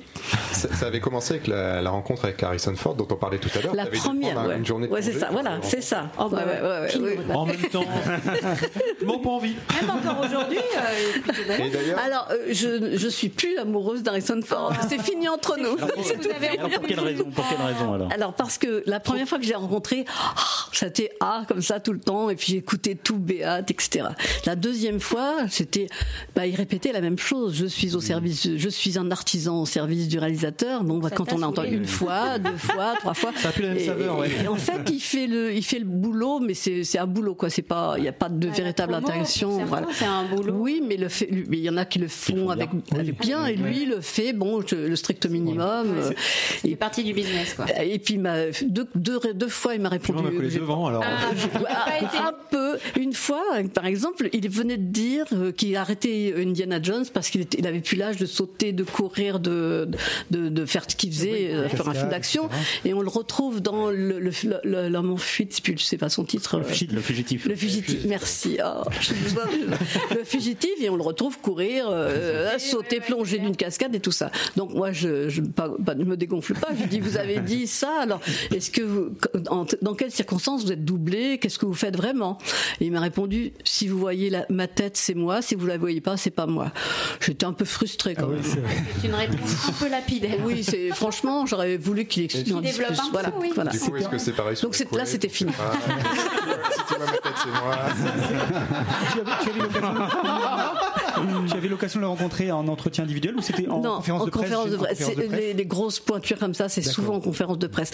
On a de temps en temps des, des tables rondes. Alors là, c'est Ah, ça doit être un vrai plaisir. oui, Mais c'est par exemple Colin Firth, c'est un vrai bonheur. Peut-être qu'on parlera de toutes ces anecdotes dans la deuxième partie. Pardon. Ah, ouais, parce que ça donne envie. Ça donne. Toi, t'as as pris des notes, mais tu te rappelles très bien des noms des gens en fait. Il y a plein de, Euh, bah, de grosses pointures là qu'on entend. Ah bah oui. Bon. Colin Firth, ceux-là, oui. Et, et avant de revenir à, une- Ouais. À la à un réalité. échange avec toi À la tout à l'heure, réalité. je dois te dire qu'il y aura peut-être une petite surprise. Harrison Ford Colin Firth est là parmi nous. Mieux que ça. Ah. Mieux que ça. C'est moi. J'ai bien fait de trouver ton film bien. Alors, pour. Eh ben, très bien. C'est vrai que ça fait, euh, c'est, enfin, des, des questions, on peut en avoir des tonnes parce qu'avec toutes les expériences comme ça, et on va se garder un peu de temps pour les, pour les anecdotes un peu plus tard. Là, on va revenir directement euh, pied à terre, euh, pied à terre, les pieds sur terre, pied à terre, les pieds sur terre, cheval. pieds relevés. Avec, je vous avais, pro- je vous avais promis tout à l'heure. Normal, je la- m'appelle suite cheval, du donc. message de, la suite du message de Marius. et ben, le voici. Ah ouais, puis c'est un, un autre truc aussi. c'est- ouais, en fait, ah, euh, je, je m'adresse au, au Tipeee, au futur tipeur. Soit-il peu, un peu, beaucoup, ou peu, on ne sait pas. c'est comme ça. la vie. Euh, je ferai une poésie euh, spéciale dédicace à- au tipeur qui mettra le plus d'argent. C'est- parce qu'on m'a payé pour faire des, pubs Tipeee, donc à un moment, il faut que j'en fasse. C'est pas tout dans le pinard avec l'argent des Tipeee. La réponse. L'argent est. C'est con. Alors, euh, du coup, euh, voilà, je m'engage à, à faire. Oh, c'est bon, celui-là. Euh, Côte de Nuit Village, 2019. À la maison. Euh, pas Fribourg, c'est Freibourg, Fray- Fribourg, Fribourg Ricard. Excellent. Très bien. Voilà, donc je m'engage à faire une polésie pour euh, un tipeur qui mettra beaucoup d'argent, celui qui mettra le plus d'argent pour euh, pour euh, bah, pour l'épisode là qui est là. Donc voilà, c'est une petite pub. Tu peux mettre euh, 5 euros. Wow, 5 euros, c'était facile. Tu peux mettre 10 euros. J'ai pas compris. Tu mets 15 euros, t'auras une polésie pour toi. Je veux dire qu'il y a une polésie pour moi, pour toi. Ouais, c'est très polésie. Et ouais. Alors si toi tu veux ta polésie, je vais me Tipeee de l'entrepode. Tipeee de l'entrepode, et la polésie. Alors, je sais pas si vous avez tout compris le message. C'est pas la peine de faire ta rubrique. J'ai surtout compris que 5 euros, elle était facile, c'est vrai. On l'a juste pas compris. on- a surtout compris qu'il avait 5 neurones.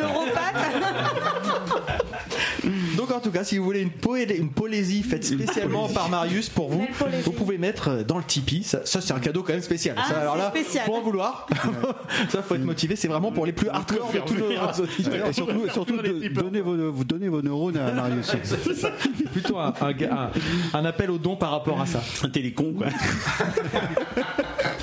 On va, on va revenir dans des sujets beaucoup plus sérieux, je pense, hein, avec toi, Christelle. Oh, tu vas remettre aussi les pieds à terre, c'est ça Tu mets donc ton pied à terre où tu veux d'ailleurs. Ah, bah, on, va, on va- on va bien voir. Je me fais sucer la friandise. Je me fais briquer le casse-noisette.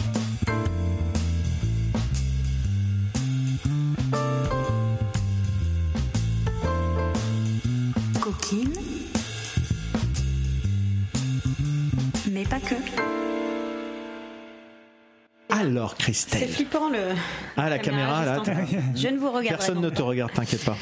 Donc en apprenant la présence de notre invité du jour, dont j'ai souvent entendu parler dans la bouche de Freddy, il m'a fallu évidemment assez peu de temps pour associer cinéma et sexualité et trouver le thème de ma chronique d'aujourd'hui. Trouver le thème, c'est toujours facile pour moi, me direz-vous. Le piège, c'est que quand tu fais des recherches sur Internet et que tu associes sexualité et cinéma, tu tombes rapidement sur des sites, euh, des sites olé olé, hein, comme le disait ma grand-mère espagnole. Très drôle. Parce que si l'on pense c'est une blague à la Marius. cinéma, ouais. c'est pour toi, Marius. Non, tu peux dire que c'est moi qui te fais souffler. Je fais toujours ça quand ça flop. Merci Arnaud.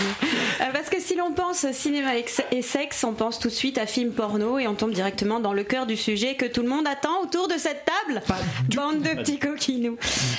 Alors, avant que la tournure licencieuse de ma chronique n'échauve vos esprits débridés, un petit point linguistique. Ah, on ne se change pas. Connaissez-vous le sens exact et premier du mot pornographie, les amis? Ah. C'est pas la représentation, la représentation, Vous avez 4 heures. la représentation des, comment on appelle ça, des organes génitaux? Oh non, Pas du tout. Le, le mot porno. tu- Pornographie. Graphie, c'est. euh, Pornographie. Graphie, c'est l'écriture. Oui. Pornographie. Hum, Le porc, c'est euh, bah, c'est le cochon. Quoi. Et no, c'est qu'il n'y en, a- il y en a pas. Il y en a pas. Pour nous. Hum. Non, eh bien porno, ça vient du grec porné qui signifie prostituée. Ah. Et le premier pornographe français était un certain Rétif de la Bretonne qui en 1769 a écrit un essai qui s'intitulait Le pornographe et c'était une vraie étude euh, quasi sociologique et économique du monde de la prostitution. euh, sous forme de pseudo-courrier entre deux personnages fi- fictifs. En fait, il proposait de réformer la prostitution en étudiant précisément qui étaient les prostituées, quels étaient les services et à quel tarif elles prodiguaient ces services-là. Donc la pornographie, c'est écrire à propos de. C'est écrire à propos de la prostitution.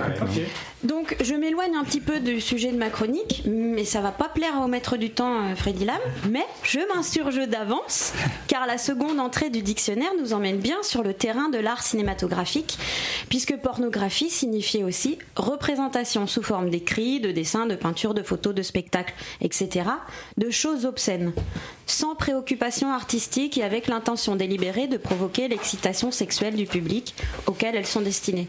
Ah bah non. Bah du coup, il y a jugement de la marchandise. On ne pourrait donc pas associer sexe, excitation et art Je m'insurge une deuxième fois. Mais heureusement, le dictionnaire me reprend puisque la deuxième entrée définit la pornographie comme le caractère obscène d'une œuvre d'art ou d'une œuvre littéraire. Ouf Telle une Catwoman, je retombe sur mes pattes et j'en viens à faire avec vous un petit parcours historique du sexe au cinéma. Je ne vais pas faire celle qui Quelle connaît tout. Ouais, merci. Je fais aussi un peu de cinéma. Euh, je ne vais pas faire euh, celle qui connaît tout sur l'histoire du cinéma pornographique parce que déjà je suis pas une très grande connaisseuse du cinéma en général. Et puis la pornographie, ben moi, euh, bah, je connais pas très bien. Donc je rends hommage. Je te montrerai. Je rends hommage à une chronique euh, de Arnaud Baudry et Édouard Huan qui ont proposé un hors-série de leur AFPB, une analyse filmique pour les bolosses, que l'on trouve sur l'histoire du, du sexe au cinéma et que l'on trouve sur Allociné. Et je leur emprunte donc beaucoup de leurs recherches, mais je ne serai pas aussi exhaustive. J'effeuillerai simplement le sujet et vous n'aurez qu'à aller vous documenter en images, comme de grands curieux de plus de 18 ans que vous êtes. Donc tout commence en 1895 avec la création du cinématographe et avec un film qui s'intitulait Serpentine Dance où on voyait une jeune femme dansant euh, faisant voler des voiles un petit peu trop transparents. Et euh, euh, ce, petit film était projeté à l'exposition universelle à Chicago et a beaucoup intrigué et a évidemment fait scandale. En 1896, le film The Kiss, le premier baiser filmé, fait aussi scandale, puisqu'on n'étale pas des choses aussi intimes, et encore moins sur un grand écran. Et donc, on va qualifier ce scène qui vraiment, vous irez voir, c'est très, c'est très joli. On a qualifié cette scène d'obscène. Et donc, on est, bon, on est quand même loin de ce qu'on connaît comme nous, film pornographique. Ce qui renoue vraiment, enfin, c'est pas qui renoue, ce qui noue vraiment avec le premier sens de la pornographie, ce sont des films dont il reste assez peu de bobines, malheureusement, où l'on voyait des prostituées nues euh, et des petits films qui permettaient aux clients venus au bordel de patienter de patienter euh, avant l'arrivée de l'élu de leur portefeuille. Donc on projetait ces petits films et puis ensuite la prostituée, prostituée venait vous chercher. On a regardé par exemple avec Freddy un extrait d'un film de 1905 intitulé La coiffeuse. Je vous engage vivement à aller voir ça parce qu'on y voit une jeune femme nue mais qui est magnifique, d'une beauté incroyable avec cette peau blanche, les seins d'une perfection euh, vraiment incroyable et qui C'est fait euh, c'est comment? C'est obscène ou pas? Non bah C'est juste pour savoir si je peux le diffuser ou pas c'est obscène, dans, sur obscène dans la mesure où elle est nue et elle se coiffe, tout simplement. Euh, donc, on va se faire. voilà, on va sans doute se faire En fait, ce censurer, c'est possible. Je voulais te poser la question parce que tu parles d'obscénité depuis tout à l'heure, puisque Oui. ça a l'air d'être ça le critère. C'est ça, le Est-ce critère. que justement c'est quelque chose qui évolue en fonction des années? Parce qu'entre Juste- 1905 et aujourd'hui, et puis même en sorte. Justement, c'est un petit peu le cœur de la chronique, c'est que euh, à cette époque, les films pornographiques mettent en scène des prostituées et leurs clients, et donc servent à ce temps d'attente. Et il va y avoir après, dans l'histoire du cinéma, il va y avoir ces deux chemins qui vont être d'un côté la pornographie liée à l'excitation sexuelle, et de l'autre côté ce qu'on qualifie d'obscène dans des films grand public. Donc c'est vraiment euh, ce, que, ce qui m'a marqué dans, ce, dans cette recherche. En 1906, le premier pionnier de l'érotisme s'appelle Johann Schwarzer et c'est un Autrichien qui monte un, studio dédié à l'érotisme, le studio Saturn Film. Et euh, lui, il est assez décomplexé, il tourne une cinquantaine de films dont il fait même la, publi- la publicité dans les journaux. Donc il, a, il assumait clairement ce qu'il faisait. Mais euh, ces, ces publicités lui- vont lui attirer euh, les foudres du monde entier et tous ces films sont brûlés, euh, dont on n'a donc plus aucune trace, à part le Das Sandbad et euh, The South Sea Chambermaid, donc deux films en Quel accent 1908. Ouais, je suis nulle, pardon. Mais voilà, où on voit beaucoup de nudité et des, des- des rapports sexuels. Devant le développement de ce cinéma choquant les mœurs sensibles, la censure s'organise. Et en 1907, euh, aux États-Unis, en, 1900 pardon, en 1909 en Grande-Bretagne et en France. Et il y a vraiment ces deux circuits qui vont voir le jour. D'un côté, les films destinés au grand public qui n'offrent que de la suggestivité, et d'un autre, des œuvres érotiques qui sont uniquement réservées au salon privé de la bourgeoisie qui peut se permettre la diffusion, parce que techniquement, ça vaut de l'argent. En 1909, alors ça, ça m'a fait trop plaisir, une première trace d'un film érotique lesbien, un film qui s'appelait Prélude, où en fait on voit juste deux femmes qui s'embrassent euh, nues. Donc c'est assez, assez marquant parce qu'on s'attend à avoir des trucs euh, extrêmement croustillants, c'est pas forcément euh, le cas, mais pour l'époque, voilà, c'était déjà beaucoup trop. En 1910, le cinéma grand public voit la censure euh, s'emporter contre une danse lascive. Donc là, vraiment, on est sur l'autre chemin. On voit une femme enrobée d'une robe de satin très, euh, très, je pense qu'elle est nue sous cette robe de satin, et donc elle, elle a une danse lascive, elle se frotte contre un homme, et donc euh, la scène a failli être coupée au montage parce que effectivement on voit bien que euh, la finalité c'est bien l'excitation et de l'homme dans la vidéo et du public qui regarde cette vidéo. En 1912, le vrai premier film porno euh, dont on a la trace euh, s'intitule Sexe dans le champ. On voit un homme, eh ouais, j'habite à campagne. L'avantage, c'est qu'on ne trompe pas sur la marchandise. Au moins, c'est- les choses Voilà. sont dites clairement. quoi. Un homme et deux femmes qui font l'amour dans un champ. Et cette fois, on a des premiers gros plans sur les sexes et sur les actes. Donc le vrai langage pornographique, cinématographique se met en place. En 1915, pendant que les poilus meurent au champ d'honneur, un, Américain filme The Free Ride. Euh, il filme un homme qui urine devant deux jeunes filles, euh, deux jeunes femmes amusées.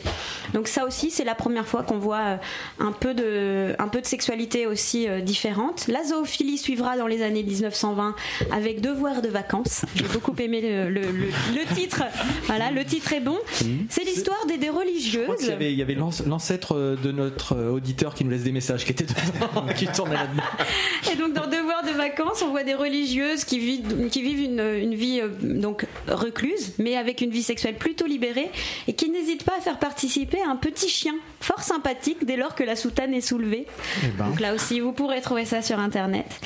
Et Eh un autre, un autre film qui m'a qui m'a aussi plu, que j'ai trouvé euh, fort euh, charmant, en 1921, l'atelier Féminette, avec un petit jeu de mots, qui est un petit peu le, le- le pionnier du féminisme, qui montre un moustachu en redingote qui n'arrive pas à bander alors que les filles sont en train de les moustiller. Féminette. Je l'ai. Voilà. Et donc il se fait euh. C'est une blague à 5 euros.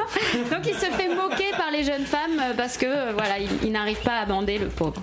Il y a- il y a juste, peut-être tu vas l'évoquer, je sais pas, parce qu'il y a un truc, euh, la façon dont ces films se faisaient à l'époque, moi je trouvais, je- c'est un truc que je trouve assez rigolo, mais tu le vas peut-être Je vais en parler, Ah, bah, ouais. Alors après, on pourra y revenir parce que tu en sais sans C'est bon, doute t'as qu'à savoir tout moi. sur tout, toi aussi. Non, non, non, au C'est- parce que c'est un truc qui est marrant, enfin, en tout cas quelque chose assez marquant, mais si tu C'est pas l'évoques. parce que t'étais né à l'époque. Donc rebondissons, à cette époque, les films coquins et porno se tournaient en parallèle de productions ça, voilà. traditionnelles, histoire de gagner de l'argent sur les deux tableaux, et ce qui permettait des économies d'échelle sur les équipes, les costumes et les décors. Ça serait drôle. Et voir même les mêmes Ouais. acteurs, des fois ils utilisaient les mêmes. exactement. Donc il y a, y des grands réalisateurs de, de cinéma muet qui auraient donc, alors il n'y a pas vraiment de preuves, mais c'est vraiment dans le dans le dans l'histoire du cinéma. Donc il y aurait des, des acteurs, euh, de grands réalisateurs, pardon, qui auraient contribué euh, à, à la pornographie et à la cinématographie pornographique. Ce sont là des spéculations. Voilà, on n'a pas. bah, ceci dit, les pornographes en général préféraient de toute façon garder l'anonymat. Je, je repense à cette idée de le faire aujourd'hui avec euh, le film Amour de Michael Haneke, par exemple. On aurait une version. Une version plus trash. C'est c'est très bon goût, ma foi. oui, parce que la fin, quand même. Je peux toujours compter sur moi, c'est pour le bon goût. C'est moi qui dis ça. Et c'est bien tout le fond de cette histoire entre sexualité et cinéma. En fait, on a désormais ce double circuit et la censure veille bien à ce que le cinéma d'un circuit plus traditionnel ne choque pas les bonnes mœurs des spectateurs, tandis que le porno, lui, s'amuse à titiller les interdits en tout genre, avec une cible qui était déjà présente dans les romans libertins du XVIIIe siècle, l'église, les curés, voilà, le- les, les chiens, la pisse, tout ça.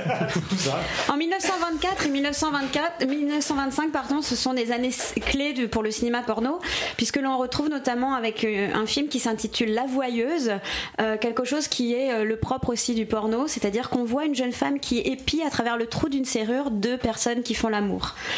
Euh, à ce propos, il y a un, un DVD, un DVD, un DVD que je n'ai pas eu encore la chance de trouver et qui fait une compilation de ces films pornographiques des années 20. Un DVD qui s'appelle Polisson et Galipette. Donc, promis, je ferai des recherches. C'est mignon, si, les noms étaient mignons. Mais voilà, je m'arrête quelques secondes parce qu'en fait, en faisant cette chronique et en parcourant l'histoire du cinéma et du sexe au cinéma, je me suis posé deux secondes et mon féminisme est revenu un peu à la charge. En effet, ce qui est marquant au début du cinéma porno, c'est qu'il n'y avait aucun nom au générique, puisque la pornographie était marquée par la honte dans l'histoire du cinéma, honte d'en faire et honte d'en regarder.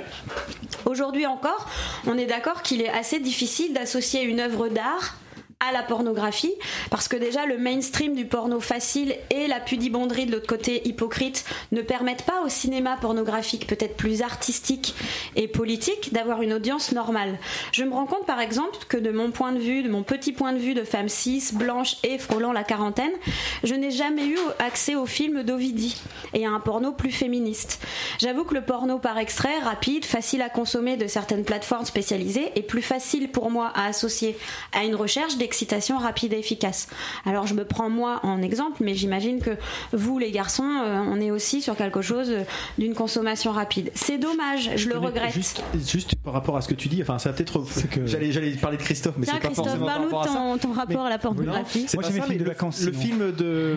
moi, je- je- je- la- l'autrice que t'aimes bien, enfin, que vous aimez bien d'ailleurs, plusieurs ici, là, Virginie Despentes. Oui. Elle avait sorti un film Ouais, au début des vrai. années 2000 ou je sais pas quoi, Voilà, baise-moi, j'avais plus le Et terme. alors Et qui, qui était, a priori, je l'ai pas vu, mais a priori, qui était assez. euh, Oui, en fait, tu as des scènes pornographiques dans le Oui. film. D'accord. Eh ben, Mais qui, voilà. est, qui est assez esthétique quand même finalement. Bah, en fait, elle, elle raconte. En fait, Enfin, je voulais voir si c'était un contre-exemple justement par oui, rapport à c'est l'adaptation de ce roman. Donc, Oui. euh, tu suis la, la cavale d'une de deux nanas qui, euh, qui euh, une cavale meurtrière même. hein. et puis, euh, et puis les rencontres. Il y a tu as un viol d'ailleurs au début du film qui est assez, Oui, mais- qui est graphique quoi en fait. Mais, du coup, on est, on est en dehors de- du porno, le- du porno qu'on connaît habituellement, c'est-à-dire euh, direct à l'excitation, comme, euh, comme tu le Je savais pas disais. pas justement s'il y avait des scènes. Avec, avec Ah un scénario derrière un, peu abouti, quoi. Baise-moi est pas super excitant. hein. Si c'est ça Ah, que tu recherches, Parce non, que non. c'est pas ça le thème du, du film J'ai- J'ai peut-être. pas dit que c'était Pardon. excitant.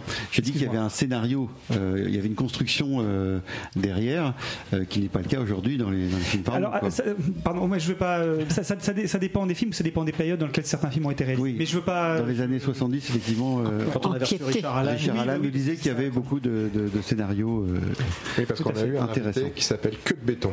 D'accord. Et vous, pas invité ce jour-là C'est dégueulasse. Euh, On invitera nos meilleurs invités à une soirée spéciale. Voilà. Non, mais je pense que Christelle, tu vas en parler peut-être un petit peu. En après, fait, donc, ce euh, que, ce que je regrette dans, en ayant fait cette chronique, alors d'une part, je suis pas, euh, je vous dis, je suis pas euh, spécialiste en cinéma. Moi, c'était plutôt les- les- la littérature. Mais ce que je regrette, c'est que, hum, en tout cas, dans cette, en faisant cette chronique, c'est que euh, ça m'a permis de me poser cette question est-ce que le porno plus féministe, intellectuellement plus riche que Bonjour mademoiselle, tu sens ma grosse claire molette ouais, c'est ça en fait. Est-ce que, est-ce que ce porno. Est-ce que ce porno est plus féministe que je ne connais pas aura sur moi euh, euh, un- une efficacité la même sur mes- mon excitation, mes fantasmes? Je pourrais faire un j'ai testé pour vous à la façon de Starlet. Voilà, je, je vais. Du coup, ça m'a ça m'a intéressé. De même, euh, c'est pareil. Si l'on réfléchit au cinéma plus traditionnel, je me suis demandé quelles étaient les scènes de nudité qui avaient pu me marquer dans le cinéma, dans le sens où la suggestivité provoquerait mon excitation. Alors, moi j'ai pensé à Brigitte Bardot dans Le Mépris, j'ai pensé dans un style un peu plus gaudriole aux galettes de Pont-Aven, et à cette année incroyable que le cinéma érotique euh, a vécu dans les années 75. D'ailleurs, je vous, ra- je vous renvoie à un podcast euh, d'affaires sensibles que j'adore évidemment, et, et qui s'intitule 1975 ou la parenthèse dorée du cinéma rose. Euh, voilà, mis à part certaines images que je peux avoir dans ma petite connaissance du cinéma français, j'aurais aimé autour de cette table que vous me parliez vous peut-être des scènes de nudité qui vous ont marqué dans le cinéma. Quelles ont, que- quelles, Tu- quelles ont été ces, ces scènes Juste avant ça, j'aurais une petite question. Comment tu intègres euh, le film Emmanuel dans ce cinéma-là? J'en parlerai après Ah pardon, justement. parce que Mais ça fait partie. l'érotisme, le porno, Ben voilà, jusqu'où c'est- est la limite euh, C'est la question que je me pose. Vous, vous, vous, quelles des sont les par exemple, scènes aussi. Voilà. Moi, je peux te donner un exemple. Euh, j'ai 17 ans et même mon père me dit Menteur. mes parents, mes parents et mon frère mes, mes parents qui ont pris Canal Plus nous disent à mon frère et moi Oh, on a vraiment, quand on était, vous étiez plus jeune, on a vu un film d'un réalisateur Nagisa Oshima, c'était Ouais. fantastique. Empire d'essence. Alors, Bah oui. sauf que mon père se trompait. C'était l'Empire de la Passion. Et il faut juste savoir que Nagisa Oshima a réalisé deux films L'Empire d'essence, l'Empire de la Passion. Oh, il a réalisé d'autres films. L'Empire de la Passion est un conte fantastique euh, et l'Empire d'essence était un film pornographique. Et mon père a confondu les deux. Oh, merde. Ça passe sur Canal, Ah, on s'assoit sur la table. Et pour la première fois de ma vie, euh, vraiment, j'ai j'ai- j'ai- j'ai- j'ai 17 ans et donc, euh, et donc le, le, le, le- le- Ton père a dit, je me rappelle pas du début.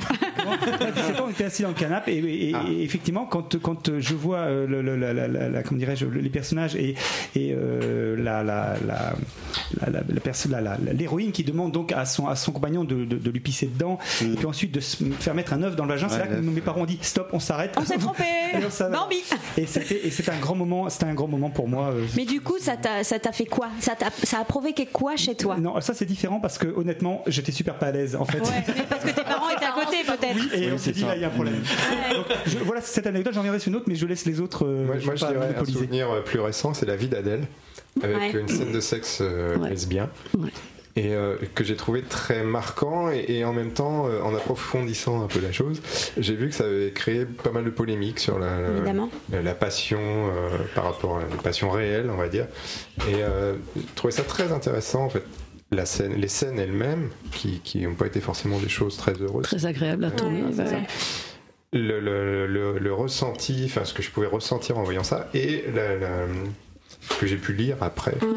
Mais on en viendra à ce que je Mais crois. euh, En fait, euh, ce qui me marque, alors je, je n'ai pas de culture, euh, par exemple la vie d'Adèle, je ne l'ai pas vue, mais je crois savoir ce qui pose problème, c'est que bien souvent, euh, quand on regarde ce qui s'est fait, et là c'est le féminisme qui revient pour moi, c'est que les scènes de nudité sont souvent euh, des scènes de nudité vues par des hommes. Ah, Et gratuite peut-être. Et, et du coup, je me suis posé la question pour moi-même quelles sont les scènes de nudité masculine qui m'ont marqué Alors Geneviève, toi qui en as vu 300 par an, Pas, sont pas des films porno non, non, mais là, je, là Oui, vraiment oui, les films grand public. oui. Est-ce que tu as des, des scènes marquantes de nudité d'hommes qui t'ont euh, qui t'ont vraiment bouleversé Et si c'était des nudités de femmes qui m'avaient bouleversée Non. Alors là, pour le coup, oui, effectivement. Mais est-ce que Je veux des dire qu'on nudités en voit plus souvent. Oui, moi les Oui, alors après, oui, parce que ce qui me gêne, c'est que malheureusement, alors le, le- le- le game est en train d'un peu de changer, c'est qu'on a eu quand même beaucoup de réalisateurs euh, masculins et à chaque fois que les, les scènes de nudité le- la, la suggestion était faite sur la beauté des, des, fa- des, des- enfin, des- voilà je spoil la beauté des corps c'était souvent les corps de Oui, femmes nues que l'on a vus évidemment. et très peu, très peu d'hommes nus, très peu de sorties de douche avec la, la, la fesse euh, claquante. Ah, toi, tu n'as pas vu beaucoup de Pardon, Jean-Claude Van mais- Damme, toi, manifestement. Franchement, euh, Certes, parce que c'est Jean-Claude vrai. Van Damme, Ouais, ouais, il était souvent nu. Ouais, ouais, ouais, si, si, c'est clair. Oui, oui, non, mais c'est vrai. C'est vrai. des- Oui, mais il n'est pas là pour exciter les femmes. Il est là pour. euh, pas. moi, Ah, je si, quand il même. excitait bien Ludo. hein. Moi, avec Bloodsport, Moi, ça marchait pas. slip rouge. Non, je Non, non, je, je pense qu'on touche quand même euh, sur la question de la, la sexualité dans le cinéma, on va dire, pas pornographique, mais pornographique aussi.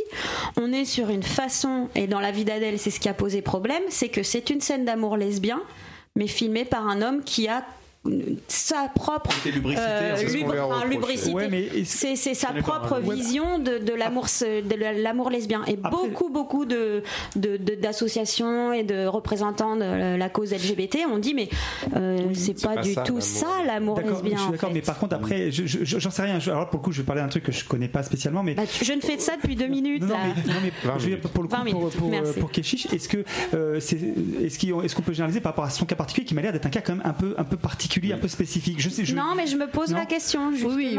euh, euh, toute l'année euh, 1975 où justement on a des plein de films où on voit des culs partout et des choses partout, c'est quand même du réalisateur homme.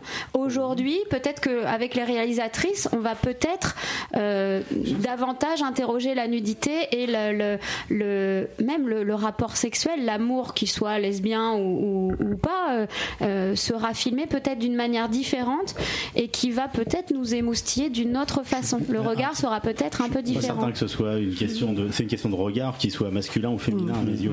Euh, Ah, on d'accord. parlait, tu vois, je, euh, euh, tu- je, je cherchais par rapport à ce Ouais, que tu ouais. demandais. Le premier truc qui me vient en tête, c'est certain, c'est pas quelque chose de pornographique, Ouais. mais la manière dont Lynch filme la- l'histoire d'amour dans Mulholland Drive. Ouais. que je trouve, et, Ouais. et c'est un homme. Ouais, ouais. Donc si tu veux, je, moi je, je crois. Et alors que tu vas voir Donc, cette année le, le regard- Titane de Ducournau.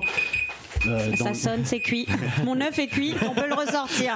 Le Titane. Spécial dédicace. Alors alors que parallèlement, euh, Titane, le oui. Titane de Ducournau, qui est pourtant un film filmé par une femme, est extrêmement trash. cru. Euh, Ouais. Donc, à titre C'est le perso, je- regard. Je, crois, je crois que c'est une question de regard Ouais. et pas une question de masculin ou de féminin. D'accord. En tout cas, dans le porno, je pense que là, euh, pour le coup, il faut que je m'intéresse à la question de euh, que donne un porno euh, féminin et féministe. Le Parce que là, le porno, je pense que euh, le gros plan euh, sur la paire de. Oui, parce que, Hein, parce que, le- parce que, parce que le porno, parce que le porno aujourd'hui réalisé C'est par une des hommes, c'est une industrie qui en plus est là pour répondre à des fantasmes Masculin. Fantasmes C'est ça. masculins que essentiellement. Euh, Ouais. parce que parce le non mais c'est vrai qu'il y a, il y, a des- il y a des entre guillemets pardon mais des figures imposées Oui. euh, qui répondent Mais à des fantasmes Parce masculins. qu'on est parti du postulat de départ que le porno n'est que pour les hommes. Aujourd'hui, je je, dis pas le suis Oui, ça aujourd'hui, évolue. on, ouvre un peu Euh, plus le champ des possibles. c'est- pas c'est pas un jugement de valeur de ma part, c'est juste un constat en fait. Et effectivement, Ovidie, euh, le travail d'Ovidie qu'elle a fait Ça, là-dessus, c'est justement ça évolue, Voilà, ouais, ça- elle fait évoluer. Il y a eu récemment un film qui s'appelait Pleasure, qui est sorti il y a pas longtemps, qui était par une femme, fait par une femme, mais le- elle traite le, le travail de la de, de la, la- la comédienne qui veut faire de la pornographie pour pour se faire connaître, etc. Donc il y a un regard intéressant aussi par là. Le film est vraiment bon, Ah, bah, mais euh, mais ce n'est pas la, la pornographie qui est filmée, mais l'actrice. Ouais, ouais, ouais. Comment on interagit sur elle, qu'est-ce que ça devient? Donc, On a voilà, ce genre de, remarques. Et. Oui, oui, je veux et je voudrais juste dire quelque chose parce que je suis, je reste dans la rubrique et dans la. Tout à l'heure, on a parlé de moi en tant que jeune vieille, mais il y a eu aussi jeune vierge. Comme quoi, je, pourrais- je suis dans la rubrique. Bon, je crois que Ah, cette chronique, bouclée, là. Alors là, c'est- cette chronique nous a tous bien échauffés. Il est temps de replonger dans une étude plus approfondie de la question. Je m'en vais enfin visionner Emmanuel, que j'ai la grande honte de n'avoir jamais Il vu. n'y a pas de honte. Hein.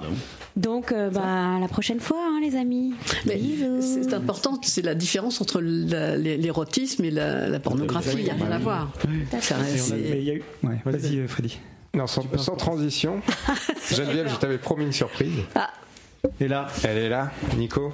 tam, tam, tam, tam, tadam. Ah ah là, mais que se là là, mais que se passe-t-il Le cœur bien accroché.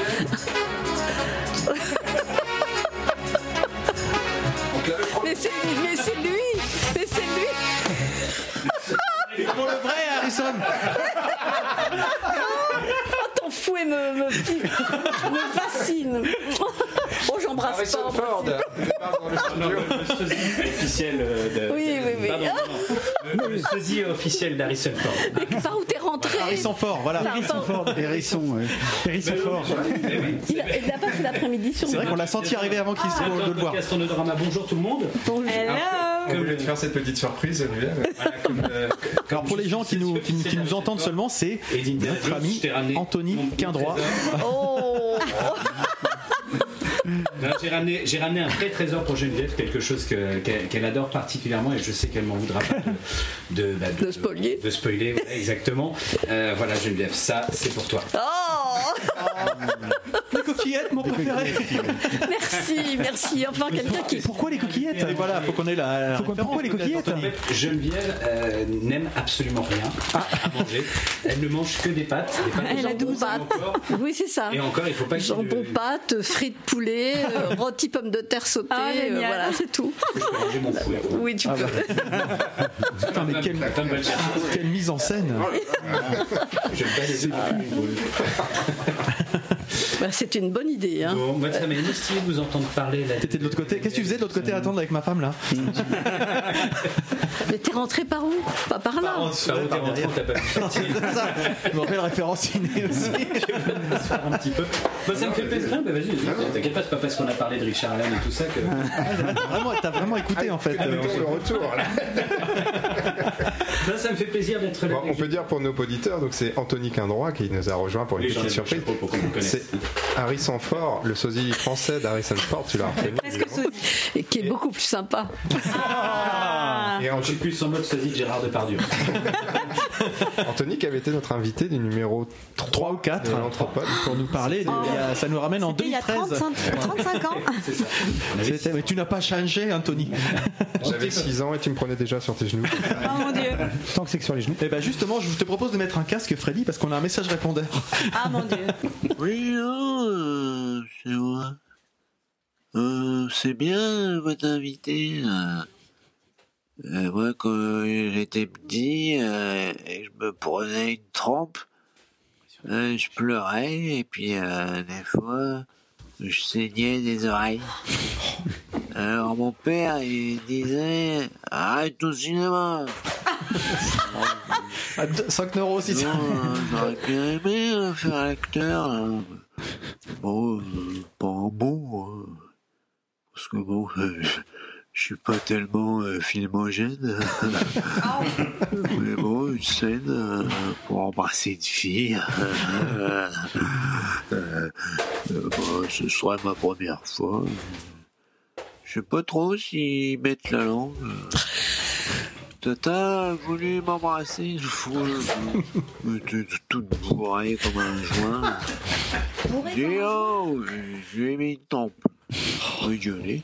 Je lui ai dit, arrête ton cinéma. Ah, Puis, euh, ce qu'on a rigolé. Bah, euh, plus que vous, en tout cas. Allez, je vais voir Tata. Je vais lui mettre une trempe.